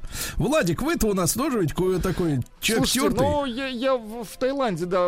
О, вы ж туда бывал, чистили но одно время. отказался, да. Там на улицах прям продают их как реально как чипсы. Вот этих вот э, тараканов жареных, они типа хрустят. Я отказался, честно, не ел. Они выглядят отвратительно. Ты тряпка. Тряпка, совершенно точно. Ты тряпка. Вот. Но де- действительно, товарищи, я думаю, что нас ожидают, так сказать, вот э, времена непростые, да, непростые. Я еще раз напомню, что э, по, по первости, я думаю, что, конечно, будут добавлять э, как э, бодяга. Ну, бодяг, как вот на автозаправке ослиной мочой разбавляют бензин, как вот э, Василий Алибабаевич делал, да? Так, в принципе, вот так и будут, э, так сказать, поступать с этой с порошковой заразой. Так, вот. Пишет Да. Мария Устинова. В Финляндии Pfizer, Да. Pfizer выпускает хлеб с мукой из кузнечиков в свободной продаже. Какая... Да-да-да, они несколько лет Серьезно, уже да? начали, и я даже помню, публиковал где-то у себя эту, значит, там специальный прилавок, он зеленого цвета, и там на нем, значит, нарисован этот кузнечик, который, ну, понимаешь, у художников сложная задача изобразить, что, худ- что червяк это этот вкусно. тебе улыбается, понимаешь? А у него губ, губ, губ-то у него нету этого кузнечика, и он как там искривился, да, типа, здрасте, будь здоров.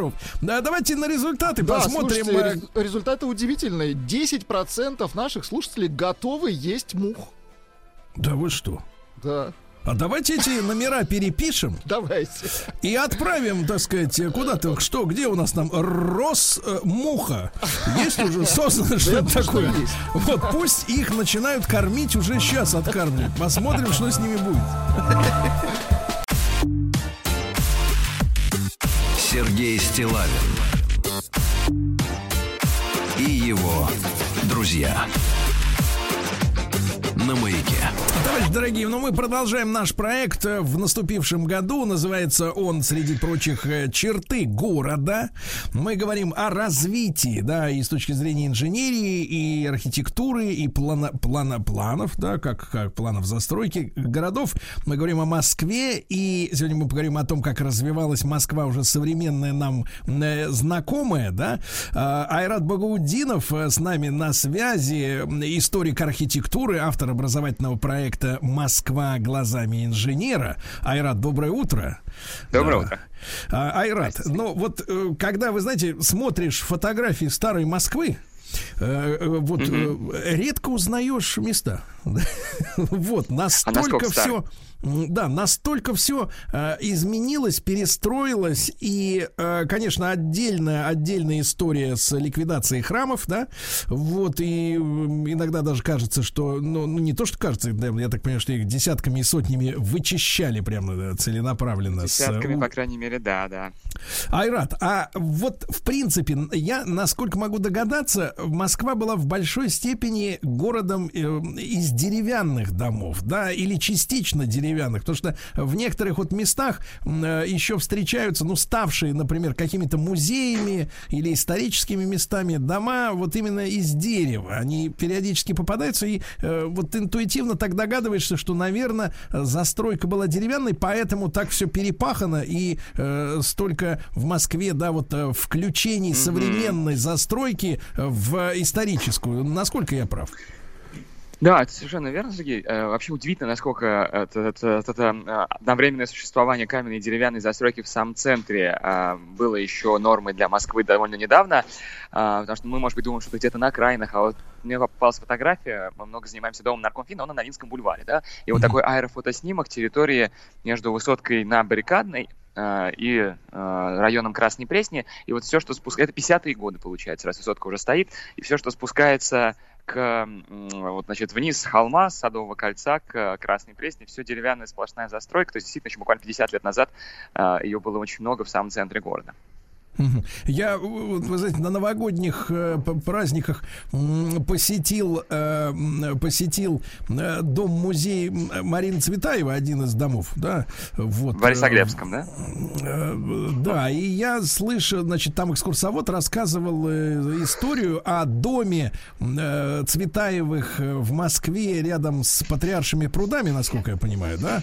И я, был, Трехпрудном, я да. был поражен, поражен историей о том, что в, в революцию, во время революционных событий, вот 17-18 год, она э, вернулась к дому, к своему, в котором выросла и, и, так сказать, вся семья, а дом разобрали на дрова. Угу. Тоже, кстати, было частенько вот, во время гражданской войны очень многие дома. Жуть же, жуть же какой-то. Mm-hmm. Там сначала устроили лазарет для раненых, да, вот когда началась Первая мировая. А когда прошла революция для народа, значит, дом разобрали на дрова. И по большому счету, вот с вашей точки зрения, Айрат, это э, для нас это потеря с точки зрения архитектуры, вот этот, вот этот образ деревянной Москвы? Или по большому-то счету если бы дальше шло развитие поступательное, не такое, э, так сказать, вот резкое, как э, после революции, что произошло, да, то есть мы изменили вектор очень сильно, но тем не менее все эти, всех этих э, деревянных построек ожидала судьба, в принципе, понятная, незавидная. Все равно бы на их месте построили бы что-то другое, в конце концов. Здесь э, история какая? Еще же матушка Екатерина, да, в э, конце 18 века ввела первый первый работающий генеральный план Москвы, согласно которому в пределах центра, в пределах Белого города, по крайней мере, то есть Бульварного кольца, деревянное жилье запрещено было строить э, в избежании пожаров. Ну и для придания городу более благообразного облика. Поэтому все-таки богатые люди строили в основном э, каменные дома, а деревянные дома, те самые, о которых мы говорим, э, большая часть тех деревянных домов, которые вот даже сохранялись до середины 20 века, это то, что немножко в народе пренебрежительно называется бараками. Ну, слово барак какое-то собирательное, да, разного они были там качества, уровня, но все-таки в основном была достаточно рядовая застройка. Поэтому то, что исчезла рядовая застройка деревянная, а, которая зрения истории архитектуры была не очень значима. Мне кажется, это нормальный процесс развития города, э, но э, слава богу, что, ну там, ну, а, а если мы говорим про памятники архитектуры, которые в деревянном исполнении тоже существуют, ну, какие-то из них дошли до наших дней, какие-то утрачены, к сожалению. Э, ну, те, что дошли, конечно, их надо и дальше сохранять. Пусть это теперь такие уже отдельные включения в остальную каменную ткань города. Ну, можно вспомнить там особняк Тургенева на Остоженке, например, да, на Причистенке, извините, пожалуйста, э, или дом Сытина в Сытинском переулке около Патриарших прудов, тоже около Большой Бронной. Ну, то есть вот такие вот отдельные шедевры классицизма или эклектики все еще сохраняются в центре Москвы, и это классно, в общем, формирует ее такой эклектический облик. Ну а то, что дальше при Сталине все-таки, ну и при следующих лидерах после него Москва стала приобретать более столичный, более каменный облик с более крупномасштабными зданиями, я думаю, что это и в целом логичный процесс развития столицы. Все-таки, как иначе-то как, если сюда столица перенесена. Да. Ну и мне кажется, знаете, вслед за полковником Скалозубом, я бы, наверное, сказал, что это способствовало и к украшению. Айрат, а вот вы можете объяснить э, э, историю, ну, например, с расширением Садового кольца, да? Мы помним, э, сегодня mm-hmm. это кажется, кажется, вот что так всегда и было, но на самом деле любой наш слушатель, если по поищет там в поисковике э, расширение Садового кольца, он увидит, э, увидит гигантскую работу, да, когда действительно дома раздвигались, и раздвигались она, а, они, как, как понимают наши слушатели, не на пустые места, а внутренности, да, вот на начинка, условно говоря, дворовая сносилась, целые ага. кварталы, дома раздвигались, раздвигались при помощи рельсов, это су- су- сумасшедшая какая-то технология, да, когда подкладывали рельсы, э, колеса, дома разъезжались, и, и, значит, вот было построено широчайшее садовое кольцо. Если мы берем фотографии э, и, и при Сталине, и при Хрущеве, и Брежневе, и даже начало 90-х, ну, начало самое, да, еще, грубо говоря, перестройка. Э, шла. А это кольцо, оно фактически всегда было пустым. Ну, то есть вот на этих фотографиях прекрасных едут какие-то машины, мы понимаем, что частных было немного, едут автобусы, грузовики, но, знаете, в такое ощущение, что это вот как бы э, утро 1 января. Э, все спят, а вот какие-то люди, ну, несчастные, вот зачем-то выехали все-таки. Зачем, э, зачем нужно было расширять Садовое кольцо? Неужели вождь, ну, понятное дело, не Сталин это придумал, а, так сказать, его архитекторы, но тем не менее, зачем нужно было, так как объяснялось это расширение, если такого трафика, но мы достигли, ну, наверное, лет через, там, получается, э, через 60, через 50, и никто не ожидал, что он начнется, потому что в Советском Союзе частному автомобилю внимания не уделялось. Это, это, это было, так сказать, буржуйское развлечение. Вот серьезно, зачем это было сделано? Ну, здесь, здесь две есть причины. Во-первых, э, вообще все это расширение комплексное, ведь это было не только Садовое кольцо, а на время расширялась улица Тверская, э, строились в современном своем облике, широком в том числе, Ленинский проспект, Ленинградский, Э, проспект Мира. И это все было частью так называемого сталинского генерального плана 1935 года, который уже с самого 31 потихонечку разрабатывался, и метро это часть его в каком-то смысле, да, и э, строительство э, набережных, э, каналов в Москве и так далее. Вот, и э, первый задача была придать Москве столичный облик. Вот мы уже говорили, что в 2018 году столица перенесена в Москву, а Москва, мягко говоря, совсем не похожа на Петербург. Москва большая деревня, да? И вот нужно было построить здесь, как Петр когда-то в Петербурге, большие проспекты, крупные магистрали, крупномасштабные здания торжественные и так далее.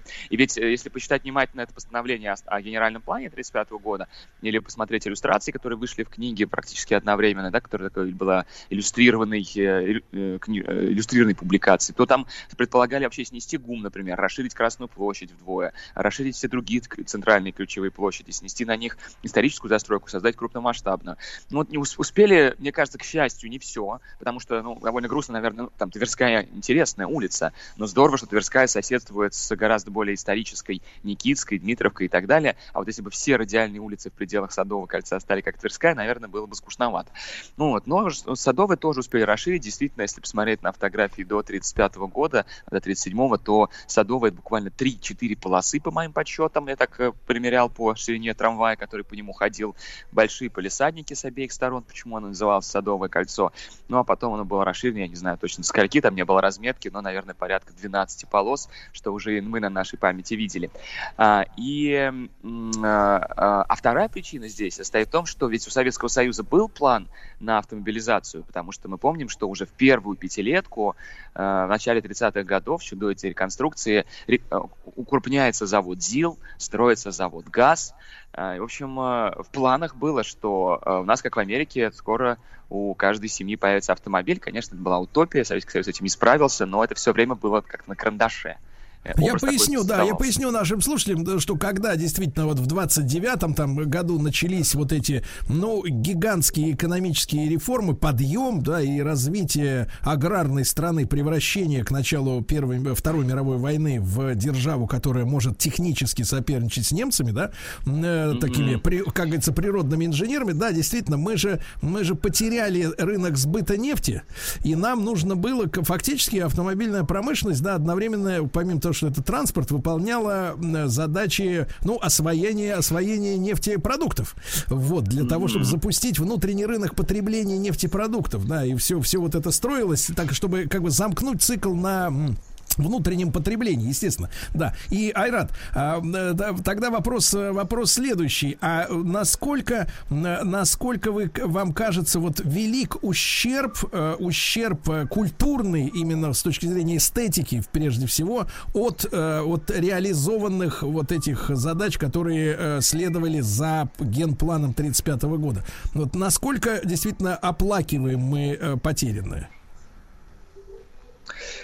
Э, ну, мое мнение, что все-таки э, город э, развивается как живой организм, и если то, тот или иной исторический этап потребовал вот таких шагов, то мы как историки э, или мы как люди, интересующиеся историей, должны этот этап зафиксировать, как-то изучать, да, и вряд ли его можно оплакивать. Отдельные памятники, безусловно, были уничтожены, их, конечно, жаль, безусловно, жаль. И, ну, можно, вот, вот вы правы вообще, это можно было, конечно, найти компромисс, если честно. Единственное, что обидно в реализации сталинского гениального плана и там сопутствующих каких-то событий, чуть-чуть раньше что-то происходило, это то, что бескомпромиссно очень действовали. Единственное, компромисс, единственное, когда делали компромисс, мне кажется, когда денег не хватало.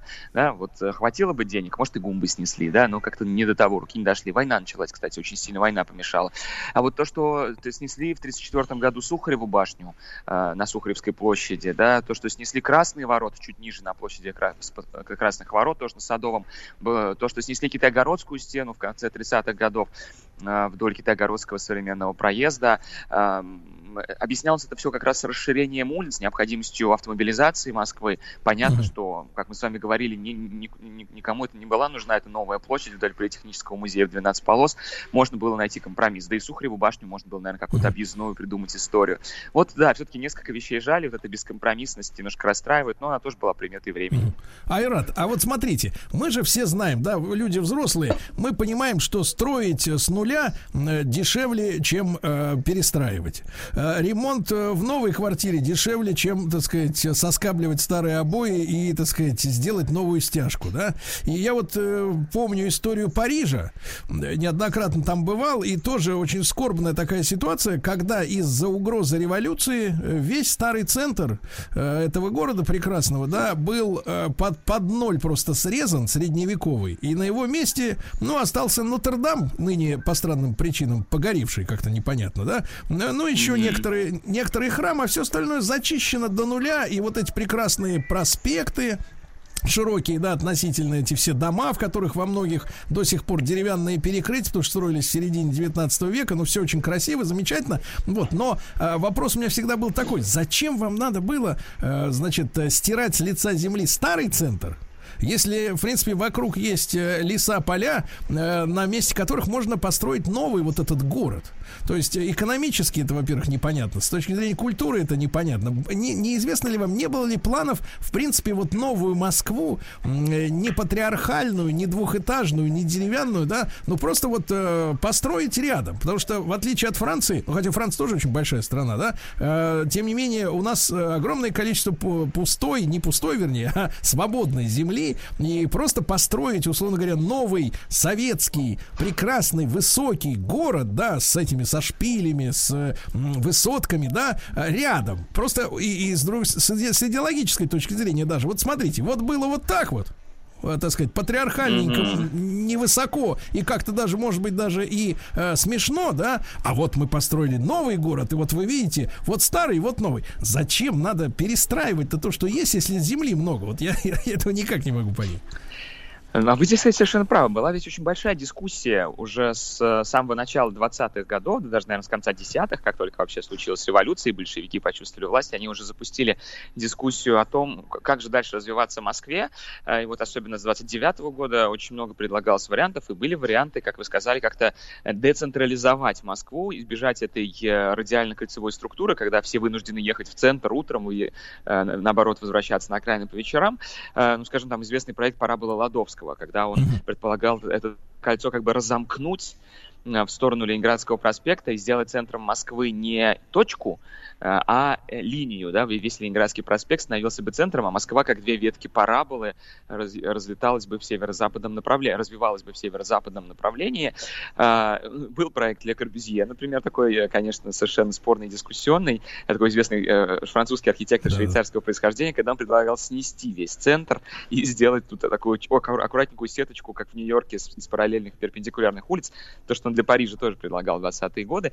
Вот. Но в итоге побеждает концепция Сергея Чернышова, это а, значит, главный архитектор Москвы на тот момент, концепция а, сохранения кольца, кольцевой этой радиальной структурой, структуры. Я думаю, что это в том числе по э, причинам того, какой характер приобретает власть. Да, если у нас власть централизованная, иерархическая, то э, значит, она должна быть не где-то на окраине, она должна быть тоже в центре, она должна из центра управлять своими окраинами, как окраинами Москвы, так и провинции. То есть вот эта вот максимальная централизация, центрее, чем Кремль, уже некуда, один только Сталин в Кремле не спит.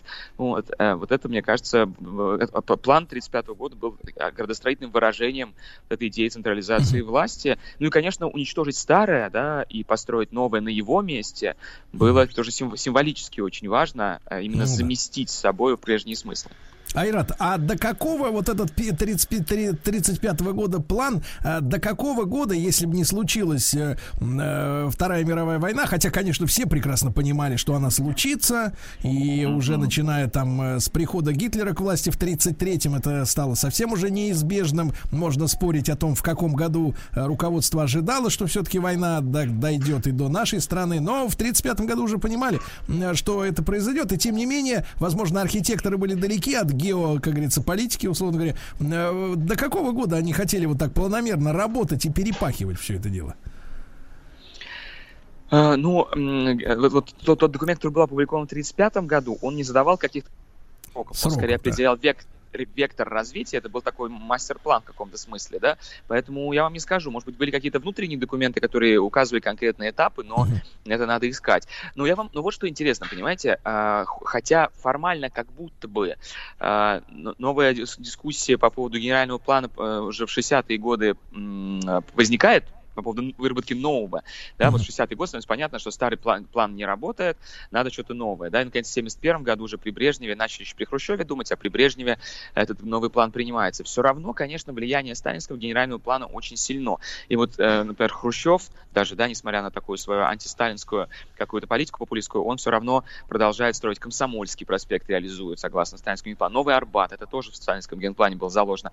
А уже при Брежневе, чуть ли не при Андропове, строится проспект Сахарова, а это ведь тоже так называемая Новокировская улица еще из плана 1935 года. Поэтому вот эта вот заданность на радиально-кольцевую структуру и необходимость тогда разрубать Гордиев узел этой кольцевой структуры, а значит строить широкие магистрали в центре, она заставляла всех следующих лидеров все равно, хочешь не хочешь, нравится тебе Сталин или нет, или еще что-то, э, или у тебя новый план уже появился, все равно приходилось эти крупные магистрали в центре строить. Мы сегодня вот короткий вопрос, и мы его тогда, Айрат, на следующую нашу встречу уже оставим для более подробного разговора. Мы сегодня живем в городе, который, ну понятно, в основе имеет историческую Москву, затем сталинский план. Сегодня расширение идет по Брежневскому плану 71 года. Фактически. или Нет, уже уже был выработан. Ну, смотрите, Брежневский план 71 года предполагал, кстати, что интересно, тоже децентрализацию и создание таких своеобразных центров вдоль крупных магистралей. И мы, кстати, это помним по тому, насколько развился в эти годы, скажем, проспект Вернадского или Ленинский проспект, mm-hmm. вообще в основном юго-западное направление, Ленинградский, сколько там много появилось Хорошо. новых зданий. Хорошо. Ага. Айрат, тогда мы продолжим в следующий раз. Очень интересно, да, что у нас с планами и какие на сегодняшний момент воззрения, да, на дальнейшее развитие. Айрат Багаудинов, друзья мои, с нами в проекте «Черты города», э, историк архитектуры, автор образовательного проекта «Москва глазами инженера».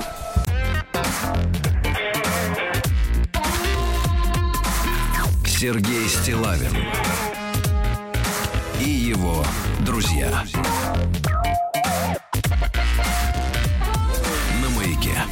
Друзья мои, мы продолжаем наш проект «История тайных обществ». Я, как всегда, рад приветствовать Дмитрия Алексеевича Гутнова, профессора Московского государственного университета, доктора исторических наук. Дмитрий Алексеевич, доброе утро. Да. Доброе утро. Да. Дмитрий Алексеевич, но ну сегодня вы, сегодня вы заглавили нашу тему достаточно элегантно. Изна... Я прочту, как написано. Изнанка пифагоровых штанов. Ну да, детства мы все знаем Пифагора больше не по его математическим заслугам, а по э, той поговорке, которую, в общем, э, еще русские гимназисты выдумали. Пифагоровы штаны на все стороны равны, за которым кроется знаменитая теорема Пифагора – что сумма квадратов э, катетов равна, равна квадрату гипотенузы. Но фенька заключается в том, что, во-первых, э, собственно говоря, никто не знает авторства этой теоремы, его решения. Пифагору это дело все приписывается. Ну, и по иронии судьбы, эта теорема, которая прославила имя Пифагора, э, значит, на самом деле была на периферии его интересов но сегодня человек, составивший собственную схему мироздания, помнит прежде всего как автора вот этой вот чеканной формулы. Mm. А, значит, на самом деле история с Пифагором гораздо интереснее и увлекательнее того, что мы знаем о нем со школьной скамьи. А, дело в том, что рождение мальчика было предсказано Э, отцу э, его жрицы Аполлона Пифии, и, и предсказано, что мальчик родится с э, необычайными способностями, и поэтому, собственно говоря, Пифагор получил свое имя Пифагора в честь этой Пифии. Mm-hmm. И Действительно, когда Пифагор, так сказать, появился на свет и стал, ну, подрос немного, то он страстно стал интересоваться науками, и стал своего рода ну, знаменитостью в своем городе Самос, где он вырос. А, причем э, дело дошло до того, что местный диктатор, тиран э, Поликрат, э, видя, что ребенок изучил все, что возможно было на этом самом Самосе, дал ему рекомендательное письмо к фараону а, Амасису II в Египет, потому что считалось по тем временам, что э, центром науки является именно Египет. И Пифагор направился в Египет. Э, предстал перед фараоном. Фараон перепоручил его жрецам, и любознательный грек был допущен в круг вот этих вот самых жрецов ОМОНа, о котором мы с вами обсуждали, которые мы с вами обсуждали на, в, в прошлой передаче. Э, они его обучили разным премудростям, причем о Пифагоре рассказывают много чего интересного, говорят, что он даже понимал язык птиц, э, чуть не общался с растениями и тому подобное. Э, они обучили его медицине, в том числе и математике, допустили к неким запретным для чужеемцев знаниям, и мистическим практикам. В общем, в итоге он получил сан жреца, сам Пифагор, но по легенде в то же время он там задержался, и его застало персидское нашествие. А, он подпал под это нашествие, а, попал в рабство и был угнан в Вавилон. В общем, э, на родной Самос он вернулся уже вполне зрелым человеком в возрасте 56 лет, по тем временам, можно сказать, уже пожилым, но застал у власти все того же Поликрата. А, в общем, э, Пивогор, как бы мягче сказать, э, был этим делом очень сильно удивлен и стал критиковать престарелого диктатора. Ну, правителю, как вы догадываетесь, такая оппозиция не понравилась, и мудрецу пришлось эмигрировать, в этот раз без рекомендательного письма. В итоге неких скитаний Пифагор нашел приют в городе Кратоне на юге Италии. Вот там он сумел, так сказать, закрепиться, собрать вокруг себя э, неких почитателей и стал пользоваться у этих почитателей большим уважением собственно говоря, с этого начинается вторая история Пифагора, неписанная. Там он основал школу и преподавал молодежи свое учение. Об этом я расскажу чуть попозже. Э, значит, я имею в виду не математическое и геометрическое учение, а учение о переселении душ. Где уж он это э, взял, я затрудняюсь сказать, но все это роднит Пифагора с учениями индийских брахманов. Понимаете? Дмитрий Алексеевич, Дмитрий Алексеевич, да. вы знаете, э, широкие слои аудитории во, во главе со мной и с Владиком, они э, очень вот эти вот переселения-то, как говорится, интересуются ими. Может, вкратце, в чем теория? Ну, обратитесь к индийской философии. Суть заключается в том, что человек как бы за время своего развития проходит несколько жизненных циклов в разных, так сказать, обличиях. Он может родиться... В общем, слушайте песню Высоцкого. Вот. Значит, а, так вот, чтобы не отвлекаться. А, э, основав школу, э, э, Пифагор воспитывал юных кротонианцев в строгости, воздержанности и, кстати говоря, к любви к физкультуре. Вообще говоря, глядя на это все дело современными глазами, я бы сказал, по сути дела, это была школа боевых искусств со своей философией, пифагорейской, духовными практиками и физической подготовкой, а, включавшей боевую подготовку. И тут начинается самое интересное. А, дело в том, что рядом с Кротоном а, находился другой город, который назывался Сибарис. И жителей Кротона это соседство сильно раздражало. Жители Сибариса, которые вошли в историю под названием Сибаритов. Кстати говоря, это, это название жителей стало, в общем, этим э, нарицательным. Да. Э, и для, для кротонианцев, в общем, эти сибариты служили дурным примером. А особенно, значит, для воспитанников вот этой пифагорейской школы. Дело в том, что Сиб... этот Сибарис находился в более удобной лагуне, нежели Кротона – и там, в общем, товаропоток, насколько я понимаю, был гораздо больше, и это все приносило горожанам огромную прибыль. Поэтому, и они по легенд... сидели и кайфовали, ничего не делали, да? А, вы совершенно правы. Сибариты не утруждали себя трудом, предавались разного рода праздности, весельям и искусствам.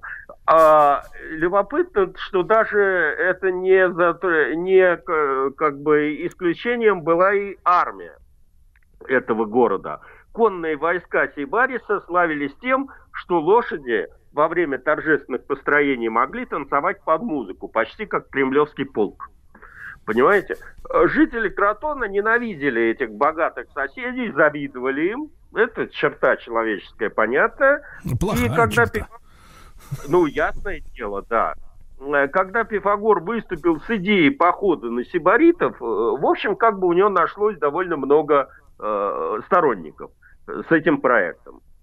И тут, конечно, сильно пригодились вот эти вот его ученики пифагорейцы, э, которые вдобавок были Пифагором вымуштрованы по лекалам той войны, которая была в то время. Значит, э, воспитанники философа составили неплохую армию, и когда она подошла к окраинам Сибариса, и навстречу им вышел богато разодетый этой самой конный отряд, то Пифагор применил э, военную хитрость. Э, прихваченные им музыканты заиграли популярную в Сибарисе мелодию, и кони под сибаритами стали вместо того, чтобы там держать строй, танцевать. Боевой порядок, соответственно, нарушился, и э, пифагорейцы одержали символическую и, так сказать, очень важную победу.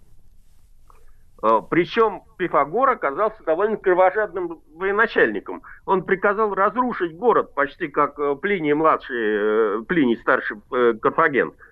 А, значит, ну, А это, люди? значит, Алексеевич, а люди? Ну что, разогнали этих людей, обратили в рабство. В общем, тогда жизнь была простой. А, Мало того, они перекрыли русло реки Кратис, и она затопила этот, остатки этого города. Поэтому с тех пор э, город-конкурент был уничтожен. И вот после такой победы пифагорейцы, э, э, члены школы вот этого Пифагора, решили, что они могут править миром. Они основали тайное общество, на заседаниях которого поклонялись своему учителю как Богу. Э, Соответственно, Пифагор как бы и вел себя и продолжал свои педагогические практики. Он тщательно отбирал новых членов своего общества, создал для них систему посвящения. Доктрина Пифагора делилась на две части. Ну, то, чему они учили основных, остальных людей, непосвященных, и то, что они никогда не должны были разглашать э, этим самым профанам. Открытой доктриной вот как раз было учение об идеальном устройстве общества. Пифагор учил, что во главе государства должна стоять каста мудрецов, считая Пифагор со своими последователями, и которой народ должен был безоговорочно подчиняться. А, Только они знали, что нужно для общего блага людей. Одним из э, преданных учеников э, Пифагора стал Милон. Э, в будущем он превратился в тирана этого Кротона, то есть диктатора. А, Но до этого он уже успел себя прославить. Он, в общем, как всегда это бывает с диктаторами, пришел к власти э, демократическим способом, а его популярность зиждилась на том, что он был э, многократным победителем четырех общегреческих э, игр. Дело в Извините, Э, том, Дмитрий Алексеевич, а игры какие? Что, где, когда или что другое? Нет, нет, кроме олимпийских, там были игры Аполлона и еще несколько. А, так вот, а, и Ми- Милон был, как бы, так сказать, многоборец. Он позволил Пифагору реализовать свое учение на практике. Друзья мои, друзья мои, итак, итак, с нами Дмитрий Алексеевич Гутнов, профессор Московского государственного университета, доктор исторических наук, а, Пифагор в истории тайных обществ сегодня. Сергей Стилавин и его друзья. На маяке. Друзья мои, итак, наш проект «История тайных обществ». Жил да был Пифагор, про которого мы думаем, что он был математик, а он переселял души, создавал зондеркоманду и тайное общество. Дмитрий Алексеевич Гутнов об этом нам рассказывает. Ну вот как раз закрытая доктрина пифагорейцев, она и зиждилась на вере в магию и гармонию чисел, отраженную в законах математики, в музыке, хотя в стройной философской системе она до нас не дошла. Э, Кстати говоря, пифагорейцы первыми учили о шарообразности Земли. Верили в переселение душ, и, собственно говоря, Э, тайное Дмитрий Алексеевич, ну смотрите, э, смотрите, у нас же есть э, методы математической логики. Они первыми говорили о, о том, что Земля круглая и о переселении душ. Если э, правда, что Земля круглая, значит и переселение душ возможно, правильно? Ну, может, это так, но пока это все наукой не доказано. А, собственно говоря, вступление в это братство подразумевало знакомство с тайным учением о том, как восстановить и сохранить знания о вот этих вот личных перевоплощениях. Не спрашивайте, что это за знания, я не знаю. Значит, э, э, после смерти этого патрона Пифагора Милона э, кротонианцам быстро надоели порядки, заведенные этими пифагорейскими интеллектуалами. Э, Произошла революция против Пифагора, Э, в общем, как бы его сторонники были перебиты, а сам он вынужден был уехать в город Метапонт. Э, И где-то между 500 и 490 годами до нашей эры там же он был убит. В общем, как бы он там пытался играть в те же игры, основал такое же тайное общество, заседал со своими единомышленниками в каком-то доме, и кто-то, кого он не допустил до собраний избранных, поджег дом. Э, Значит, Пифагора схватили, когда он выбегал из дома, и здесь его, собственно говоря, настигли и зарезали. И там же погибла большая часть его учеников. Но кое-кто спасся. Поэтому на самом деле практика пифагорейских братств э, она сохранилась. И э, еще некоторое время, вплоть до первого века нашей эры, они существовали. Э, Их окружала некая аристократическая таинственность такая, а их адепты старались оказывать влияние на политику древних государств. В частности, последнее из подобных известных нам обществ э, было основано в Римской империи в первом веке нашей эры. Понимаете, поэтому, значит, как бы э, пифагорейцы еще некоторое время пытались даже на имперскую, так сказать, э, политику влиять в Риме. Э, Не знаю, насколько это им удавалось. Думаю, что после расцвета, связанного с Пифагором, э, это уже было не столь актуально, и на смену пришли другие общества. Вот, э, собственно говоря, главное, то, что я сегодня хотел рассказать. А, Дмитрий Алексеевич, ну а ваше впечатление? Действительно, вы говорите, его рождение было предсказано. Э, Сам он разговаривал с травой. Вот, и Да. с, с птицами раз- разговаривал, наверное, уже после травы. Э, Вот, он, соответственно, что за товарищ-то был? Действительно какой-то вот одаренный, вот, не такой, как все. Ну, то, что, понимаете, очень многое из того, что мы знаем о Пифагоре, не подтверждается. То есть это легендарные сведения, которые как бы могли быть, а могли просто, так сказать, создаваться искусственно его сторонниками. Потому что когда он обожествил сам себя, то, соответственно, для любого бога требуется некое чудо. И поэтому как бы я вот, например, не уверен, что он разговаривал с птицами и понимал язык зверей. А Но- каким же образом, э, Дмитрий Алексеевич, э, теорема Пифагора, которая не его, э, к нему так прилипла, что вот, так сказать, профессура поддерживает вот этот ошибочный стереотип? Ну, так сложилось исторически. Очень многие, так сказать, открытия названы в честь не, или, или научные, так сказать, факты названы не в честь тех людей, которые их открыли. Вы знаете, что Америка открыта, э, то есть была открыта Колумбом, но называется в честь Америго Веспуччи. От этого Колумбу, так сказать, э, не, не, не, не умаляет его значение в науке. Дмитрий Вот Алексеевич, а мы я предлагаю вам, как профессору Московского государственного университета, начать процесс. У вас же там есть и математический факультет, правильно? Вот, сейчас Да. прецедент есть вот э, знамен- замечательный. Вот Трамп уже перестал быть президентом, а ему все равно восьмого пропишут импичмент, правильно? А, что само все бред, а, а все равно они этим занимаются. Так и вы, давайте вот э, поднимем движение за лишение Пифагора авторства этой теоремы, и все. И хоть чем-то займемся делом. делать, э, кроме этого больше нечего. Нет, Сергей, связь физики и музыки, которую прок- прокламировал Пифагор, я ощущаю на себе, потому что э, некоторая часть моей жизни проходит в консерватории московской, э, где я заведую кафедрой, и у меня там учатся довольно много физиков с физического факультета и математиков с э, этого, которые перешли в музыку. Поэтому представить себе, что так это вот может, как- что это каким-то образом связано какими-то высшими сферами, я могу. Но как, не могу вам сказать. Дмитрий Алексеевич, ну с точки зрения физики это ре- ренегаты, правильно? Ну да.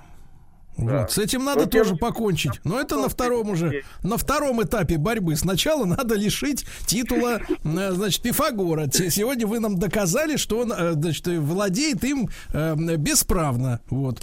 Дмитрий Алексеевич, ну, как всегда, очень интересно. Вам хорошего дня. Осторожно, сегодня снегопады. Вы там аккуратно, аккуратно. Дмитрий Алексеевич Ну, да. Гутнов, профи- да, профессор МГУ, доктор исторических наук. Наш цикл «История тайных обществ» в любое удобное для вас время на сайте радиомаяк.ру, в подкастах в iTunes. Э, Вот так. Студия кинопрограмм «Телерадиоком» представляет просто абсурд. Просто не просто Мария. Да, товарищи, совершенно не просто Мария. Мария Киселева, клинический психолог, доктор, доктор психологических наук. Мария, здравствуйте. Доброе Вот. утро. Вот видите, как всегда мы здесь. Мария, но э, мы сегодня будем разбираться опять с женским вопросом, Мария. Давайте, давайте. Оригинально. Да, да, да. А очень оригинально, да. Дело в том, что этот вопрос не дает нам покоя. Как говорится, зудит. Вот. И, Мария, дело в том, что некоторое время назад я у себя опубликовал, перепечатал. Потом на этой, кажется, неделе я в эфире у нас читал, вот, э, так сказать, э, э, советы бывалых.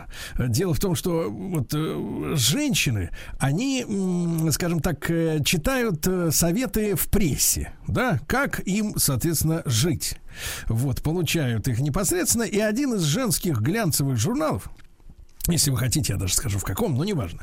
Э, Вот э, опубликовал статью под названием «8 вопросов, которые нужно задавать мужчине перед свадьбой». В этой связи первый вопрос, он из- проистекает из уже сказанного. А, Мария, как вы думаете, нужно ли в принципе задавать э, мужчине вопросы перед свадьбой? Я думаю, что в принципе нужно задавать друг другу вопросы и до свадьбы, и перед свадьбой, и во время свадьбы. Да. А что ж плохого в вопросах-то? Я понимаю, что вы на, за то, чтобы просто женщина вообще молчала. Но это не все такие, как вы, да. А, Ну, дело в том, что, дело в том, что когда, когда человек задает вопрос, он не слушает. А нам хотелось бы, конечно, внимания. Ну ладно, значит, я пройдусь по этому списку, Марии. Хотелось бы получить вашу, э, так сказать, э, именно э, э, психоневрологическую э, Рецензию. консу- консультацию да, получить. Первый вопрос э, из восьми, почему-то восемь, вот не семь, не десять, ну, видно, до десяти, э, до десяти счет не удался как-то, а на семи остановиться журналисту было тяжело. Так вот, вопрос номер один надо задать мужчине перед свадьбой, ну, не знаю, как перед свадьбой, перед входом в зал, где играет эта ужасная музыка, э, или, э, так сказать, не знаю, накануне, когда-то надо задать этот вопрос. Вопрос номер один. Почему ты меня любишь? Причем, Мария, правильно, смотрите, давайте мы поиграем в такую игру. У меня есть правильный ответ. Значит, э, да, дело в том, что этот вот перечень замечательно, он снабжен массой комментариев. Не у всех вопросов из восьми есть правильные ответы, но вот у этого, судя по нервному вашему смешку, вырвавшемуся в динамик, я чувствую, что вы понимаете, что подвох будет серьезный. Так вот, э, ну, если по-нормальному, по-научному, э, как надо ответить на этот вопрос? И, и можно ли задавать этот вопрос, в принципе, человеку? Ну, вопрос, соглашусь, странный, но такой достаточно инфантильный. Это все равно, что действительно ребенок спрашивает у мамы, ты меня любишь, а почему? А, вот, но, наверное, правильным ответом было бы сказать, что Да. ты судьба, и, и, в общем-то, по-другому быть не могло. Что-нибудь такое очень обтекаемое и э, Мгм. Нечеткая, да, кто не дает женщине никакой уверенности, да? А на на- самом деле, обратите внимание, правильный ответ звучит так. Вопрос. Почему ты меня любишь? Это как будто стенограмма допроса, да? Ответ. Я люблю тебя, потому что благодаря тебе изменилась вся моя жизнь. Я уже в эфире об этом говорил. Я нарисовал себе счастливую картину, как женщина подобрала с мостовой э, бездомного. Или, э, сказать, приняла в распростертое объятие и усадила в свой Мерседес С-класса только что откинувшегося человека с зоны.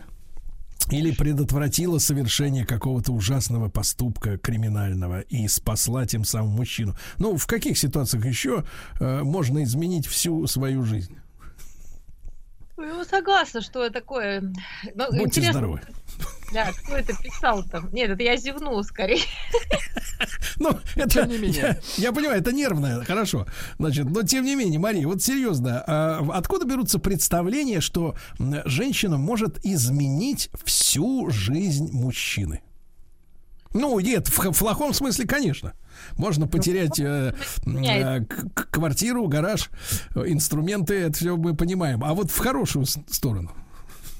Ну, женщина как мать воспитывает, э, пытается воспитывать, наверное. Но это чье-то представление, ко мне оно не имеет никакого отношения. Но я бы сказала про другое, э, что вы очень как-то серьезно и конкретно воспринимаете вот эти вот все рекомендации.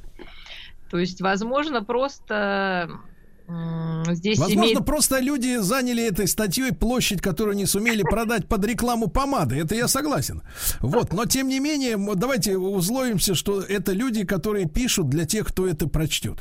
Вот они Да. их читают, эти статьи, да? А ведь Писали чи- или читателем, Мария, читателем такой статьи может оказаться дочь, племянница, вот, и попасть в сети недоразумения. Мы должны помочь э, справиться с этой проблемой. А, так вот, э, а, действительно ли женщина ожидает, что она является волшебницей в жизни мужчины? То есть, действительно, вот его непутевого, э, значит, на свет Божий вытащила. Ну, смотрите, есть же такие пословицы, что хорошая жена – это корона на голове мужа, плохая яма под его ногами. Это же не сегодняшнего реали, это давно уже все описано, и поэтому, наверное, вот так вот... Я смотрю, стать- Владик, Владик в замешательстве думает, сейчас перебирает, чь- чья Нет, я пословица. как раз по- а, снял корону с себя. Так, Очень хорошо, да. да. Главное не упасть теперь в яму.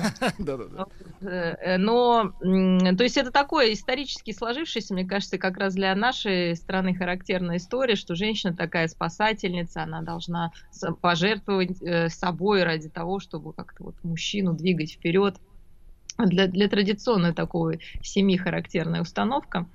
А, Но действительно в некоторых случаях женщина, естественно, является и поддержкой, и опорой. Для, в общем-то, семья создается для того, чтобы поддерживать, ну, не только в одну сторону, как бы друг друга, но прямо шуповать на то, что она должна менять кого-то, я думаю, что это даже как-то очень нагрузка большая на тогда женские плечи ложится.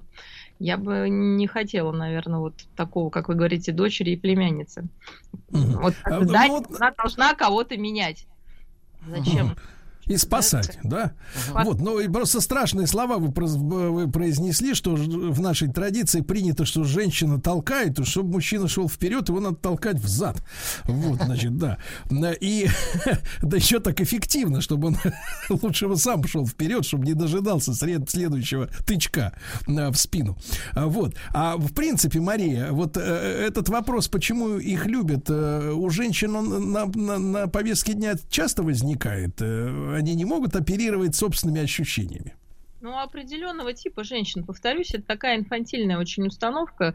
Здесь я даже с вами соглашусь вот про инфантильность, что это как ребенок, который спрашивает, ты меня любишь, ты меня любишь, а почему ты меня любишь? Вот, то есть это такая ненасыщаемая, к сожалению, потребность а, в том, чтобы подтверждалась вот эта любовь, привязанность какая-то, может, безусловная любовь.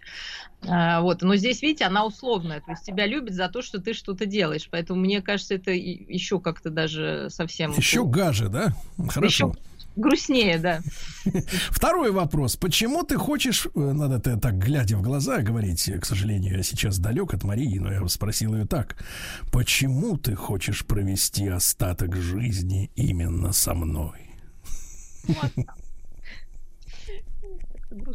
Ну, да. И что нужно сказать? Потому что что? Ответа, кстати, ответа, кстати, нет. Но ответ просто потому, что люблю тебя, не подходит.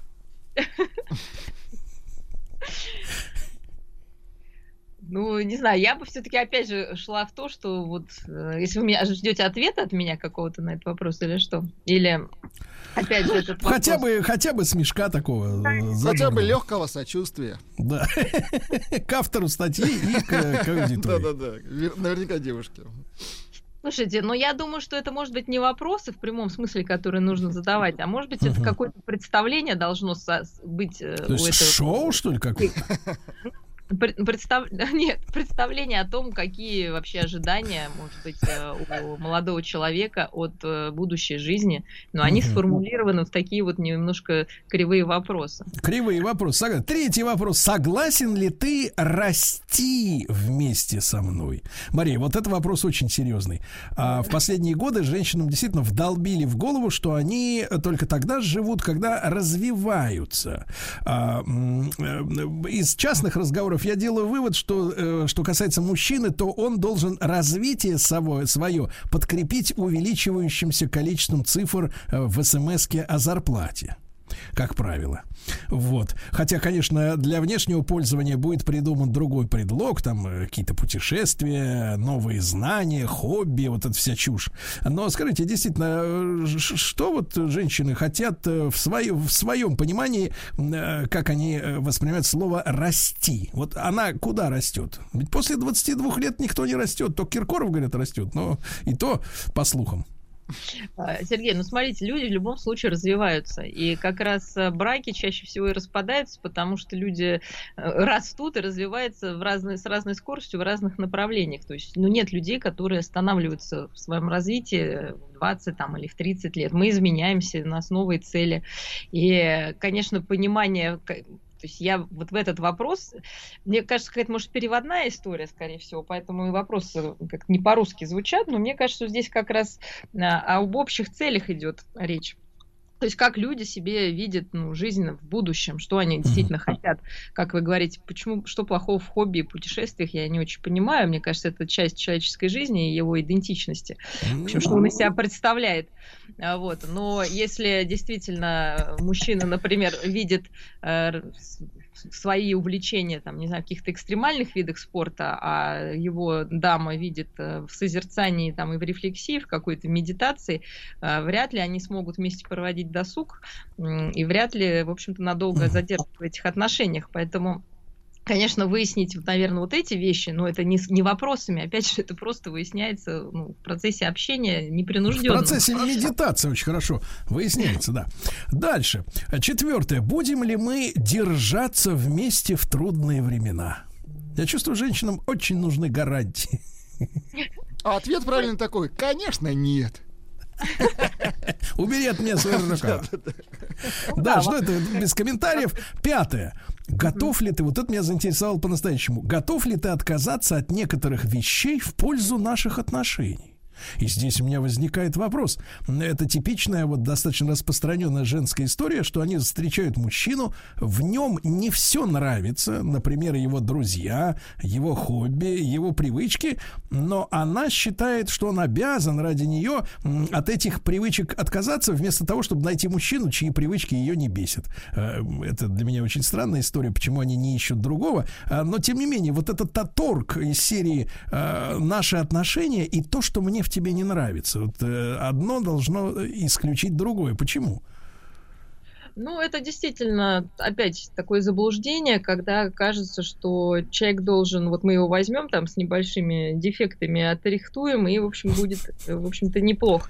Как я, я тебя слепила из того, что было. А, Вот, но у каждого человека есть недостатки, есть, наверное, те области, которые при всех даже прекрасных отношениях, которые, может быть, не стыкуются друг с другу на 100%, потому что мы, к счастью, все разные, все уникальные, со своими сложностями, со своими какими-то, может быть, наоборот, а, положительными чертами. И, наверное, важно понимать э, м, положительные стороны, все это понятно, но важно очень понимать действительно, насколько вы готовы мириться с недостатками э, вашего будущего партнера. И э, здесь э, и понимать, что, скорее всего, они с ним останутся. Вот поэтому вопрос скорее к себе должен быть. Я знаю, Мгм. что там мой Петя, не знаю, там Наркоман. Ну, да, даже так. да. Он там душ, задушевный, когда, в общем-то, не под этим делом. Но думать, что он завтра вылечится ради тебя, в общем, это достаточно рискованно. Да. А Есть проходные вопросы, шестой и седьмой, я их сразу прочту, можно даже не останавливаться. Будешь ли ты поддерживать меня, когда мне это будет необходимо? Угу. И седьмое. Будешь ли ты рядом до последней моей минуты? Это при том, что мы знаем, что мужики живут меньше. Вот. Ну и хорошо. И, наконец, восемь. Ну, вот это меня тоже тронуло до глубины души. Готов ли ты регулярно напоминать мне, как сильно ты меня любишь?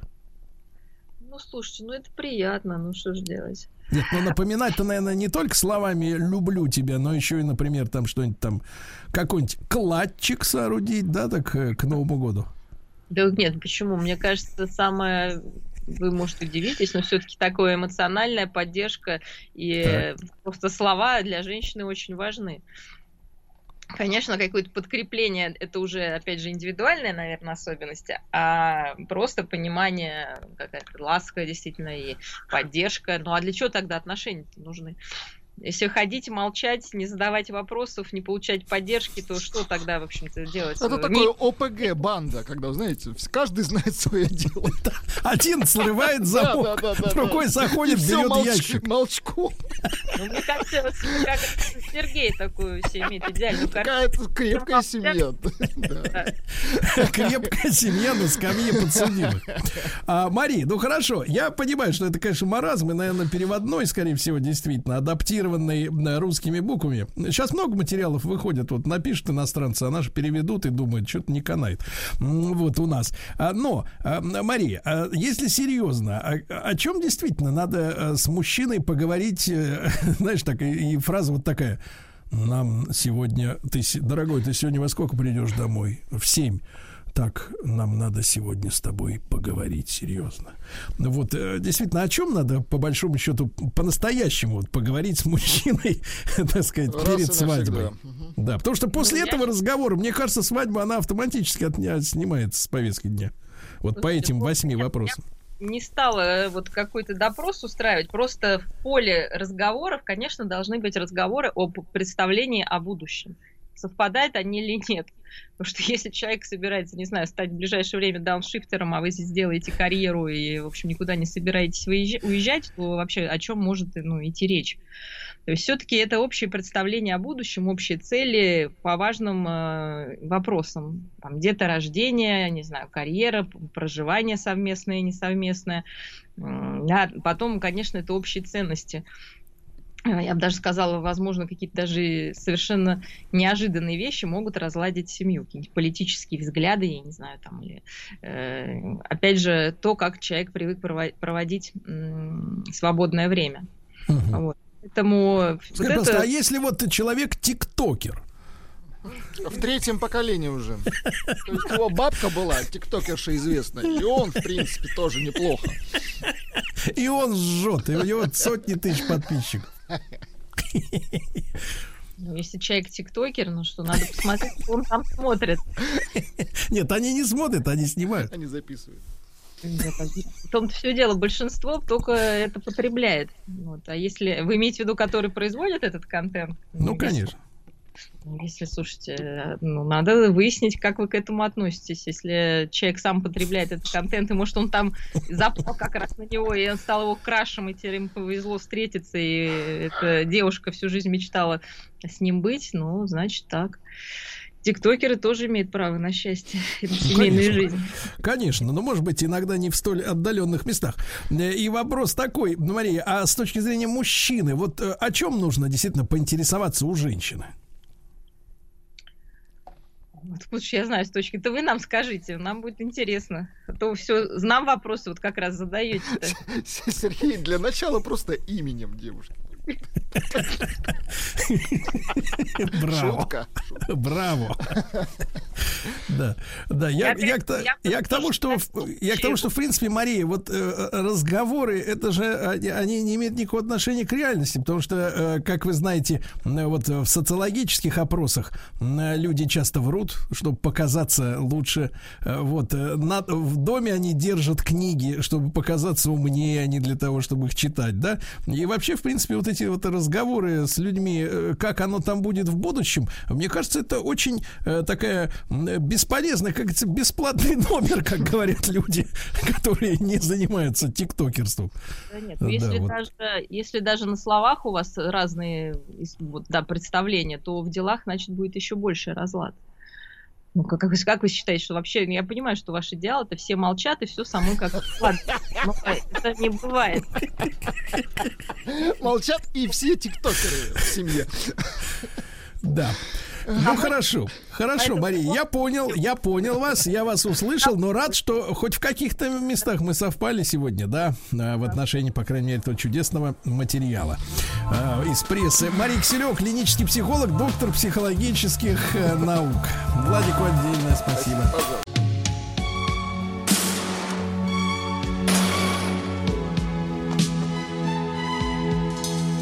Обездоленные. Друзья мои, ну что же, наша рубрика «Обездоленные» или «Обездоленный». Я рад приветствовать э, в нашей студии, ну не в нашей студии, на связи с нашей студией Олега Грознова, киноведа, искусствоведа, научного сотрудника библиотеки имени Тургенева. Олег, доброе утро. Да. Здравствуйте.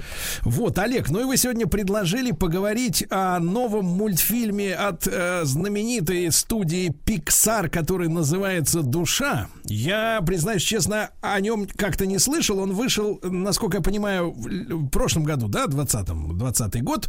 А, Ну вот, и я посмотрел, посмотрел трейлер этого, э, этого мультика.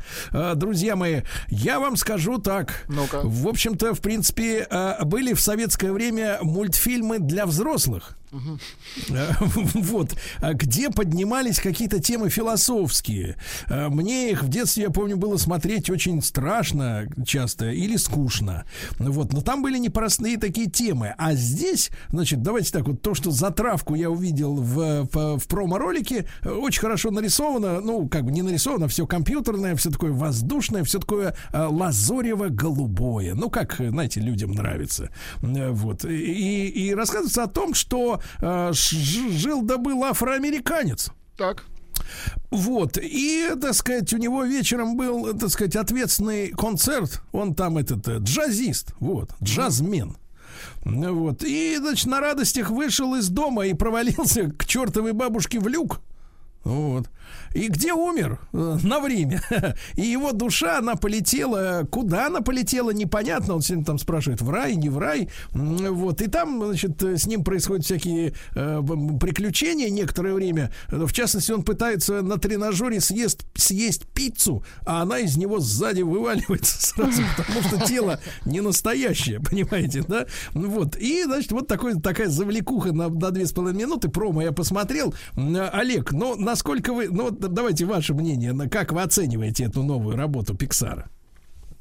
Я ее оцениваю как э, достаточно такой э, интересный случай, а, потому что мы видим, а, что в рамках мейнстримового мультфильма, а Pixar делает мультфильмы ну, на широкую публику, естественно, это самый такой откровенный мейнстрим. Так вот, в рамках мейнстрима какие-то экспериментальные нотки были затронуты или проявили себя. А мне это особенно нравится в голливудском кино. То есть вроде как все по шаблону, все клишировано, но при этом иногда режиссер, автор сценария все-таки решаются на какой-то эксперимент. И получается артхаусные вкрапления внутри ширпотреба.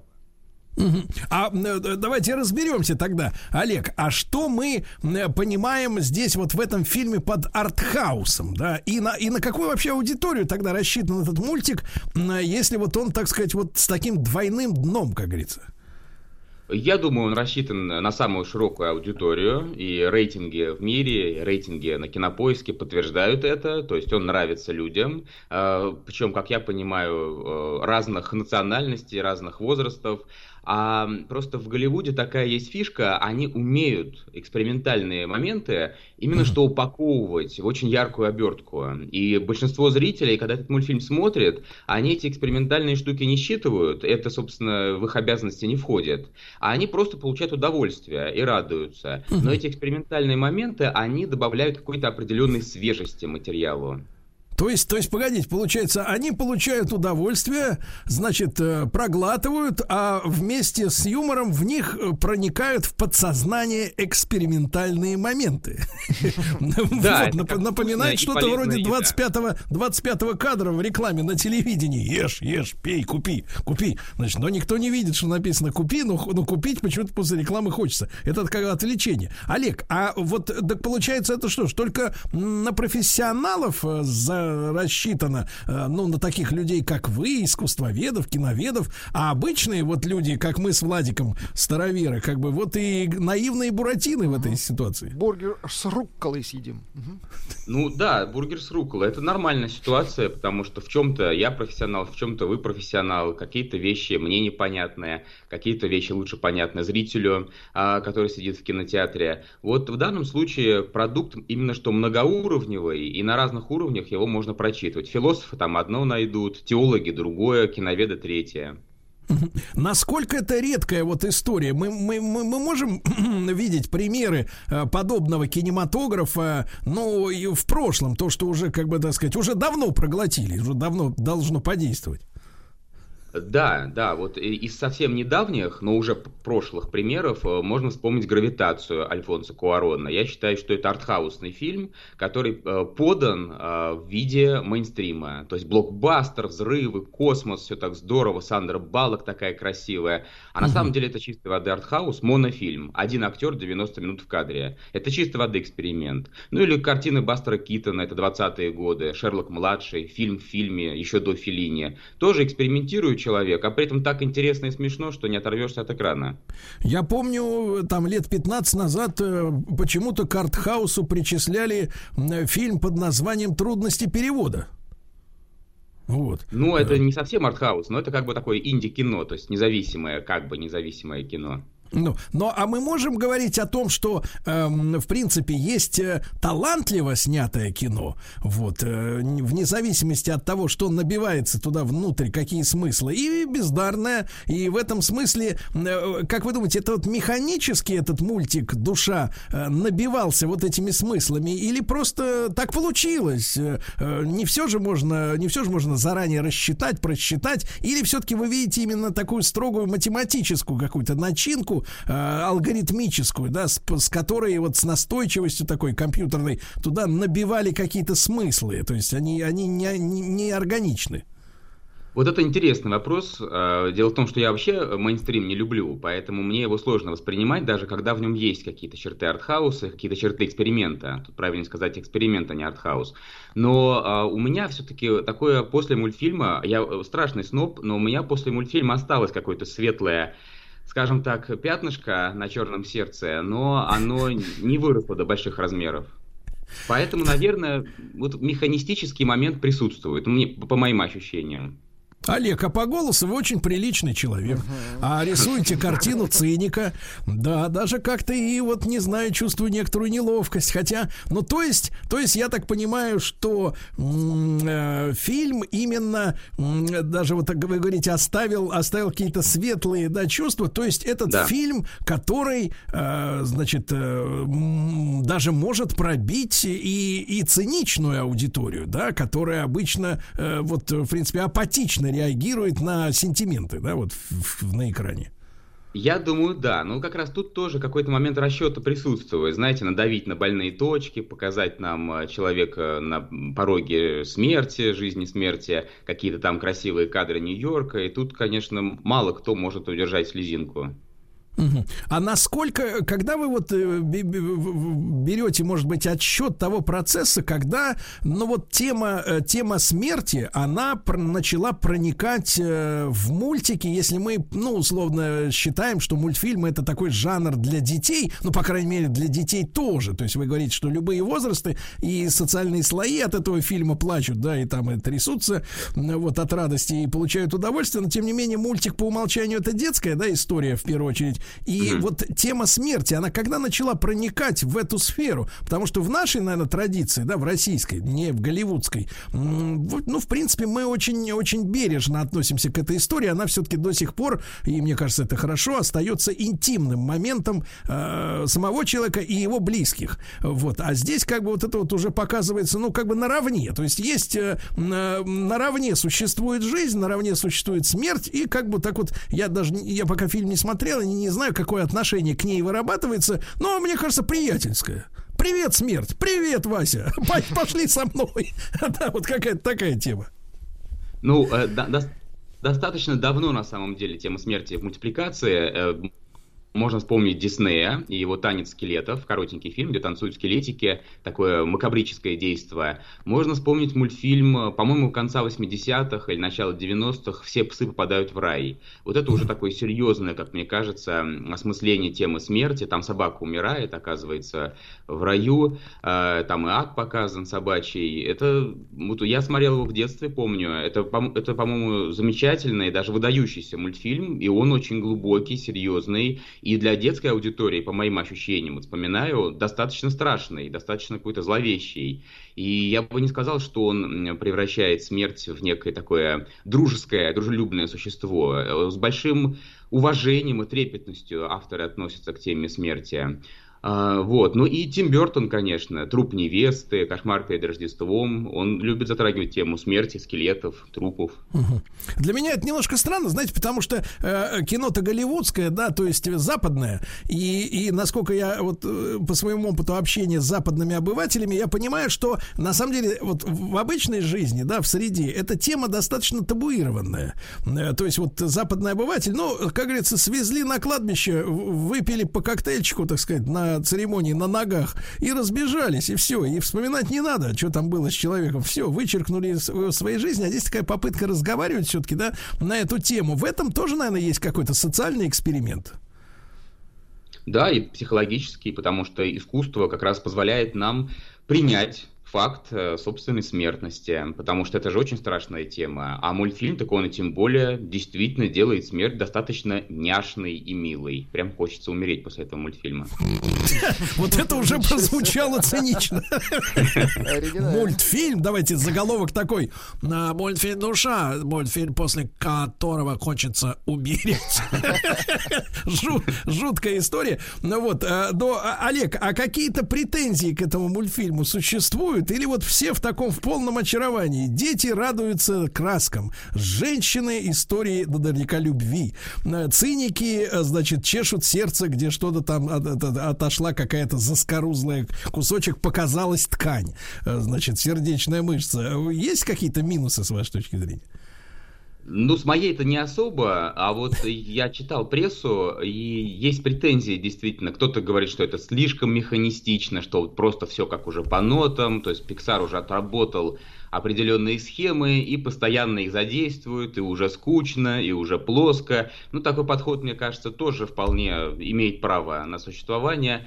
И есть еще претензии как раз к смыслу этого фильма, потому что ведь, э, или мультфильма, потому что если обратиться к основному посылу этого произведения, то выходит, что самое главное для человека это просто жить. То есть можно ничего не достигать, ничего не добиваться, ни к чему не стремиться, главное просто жить. Кому-то это кажется, ну, таким чуть-чуть чуть ли не упадничеством.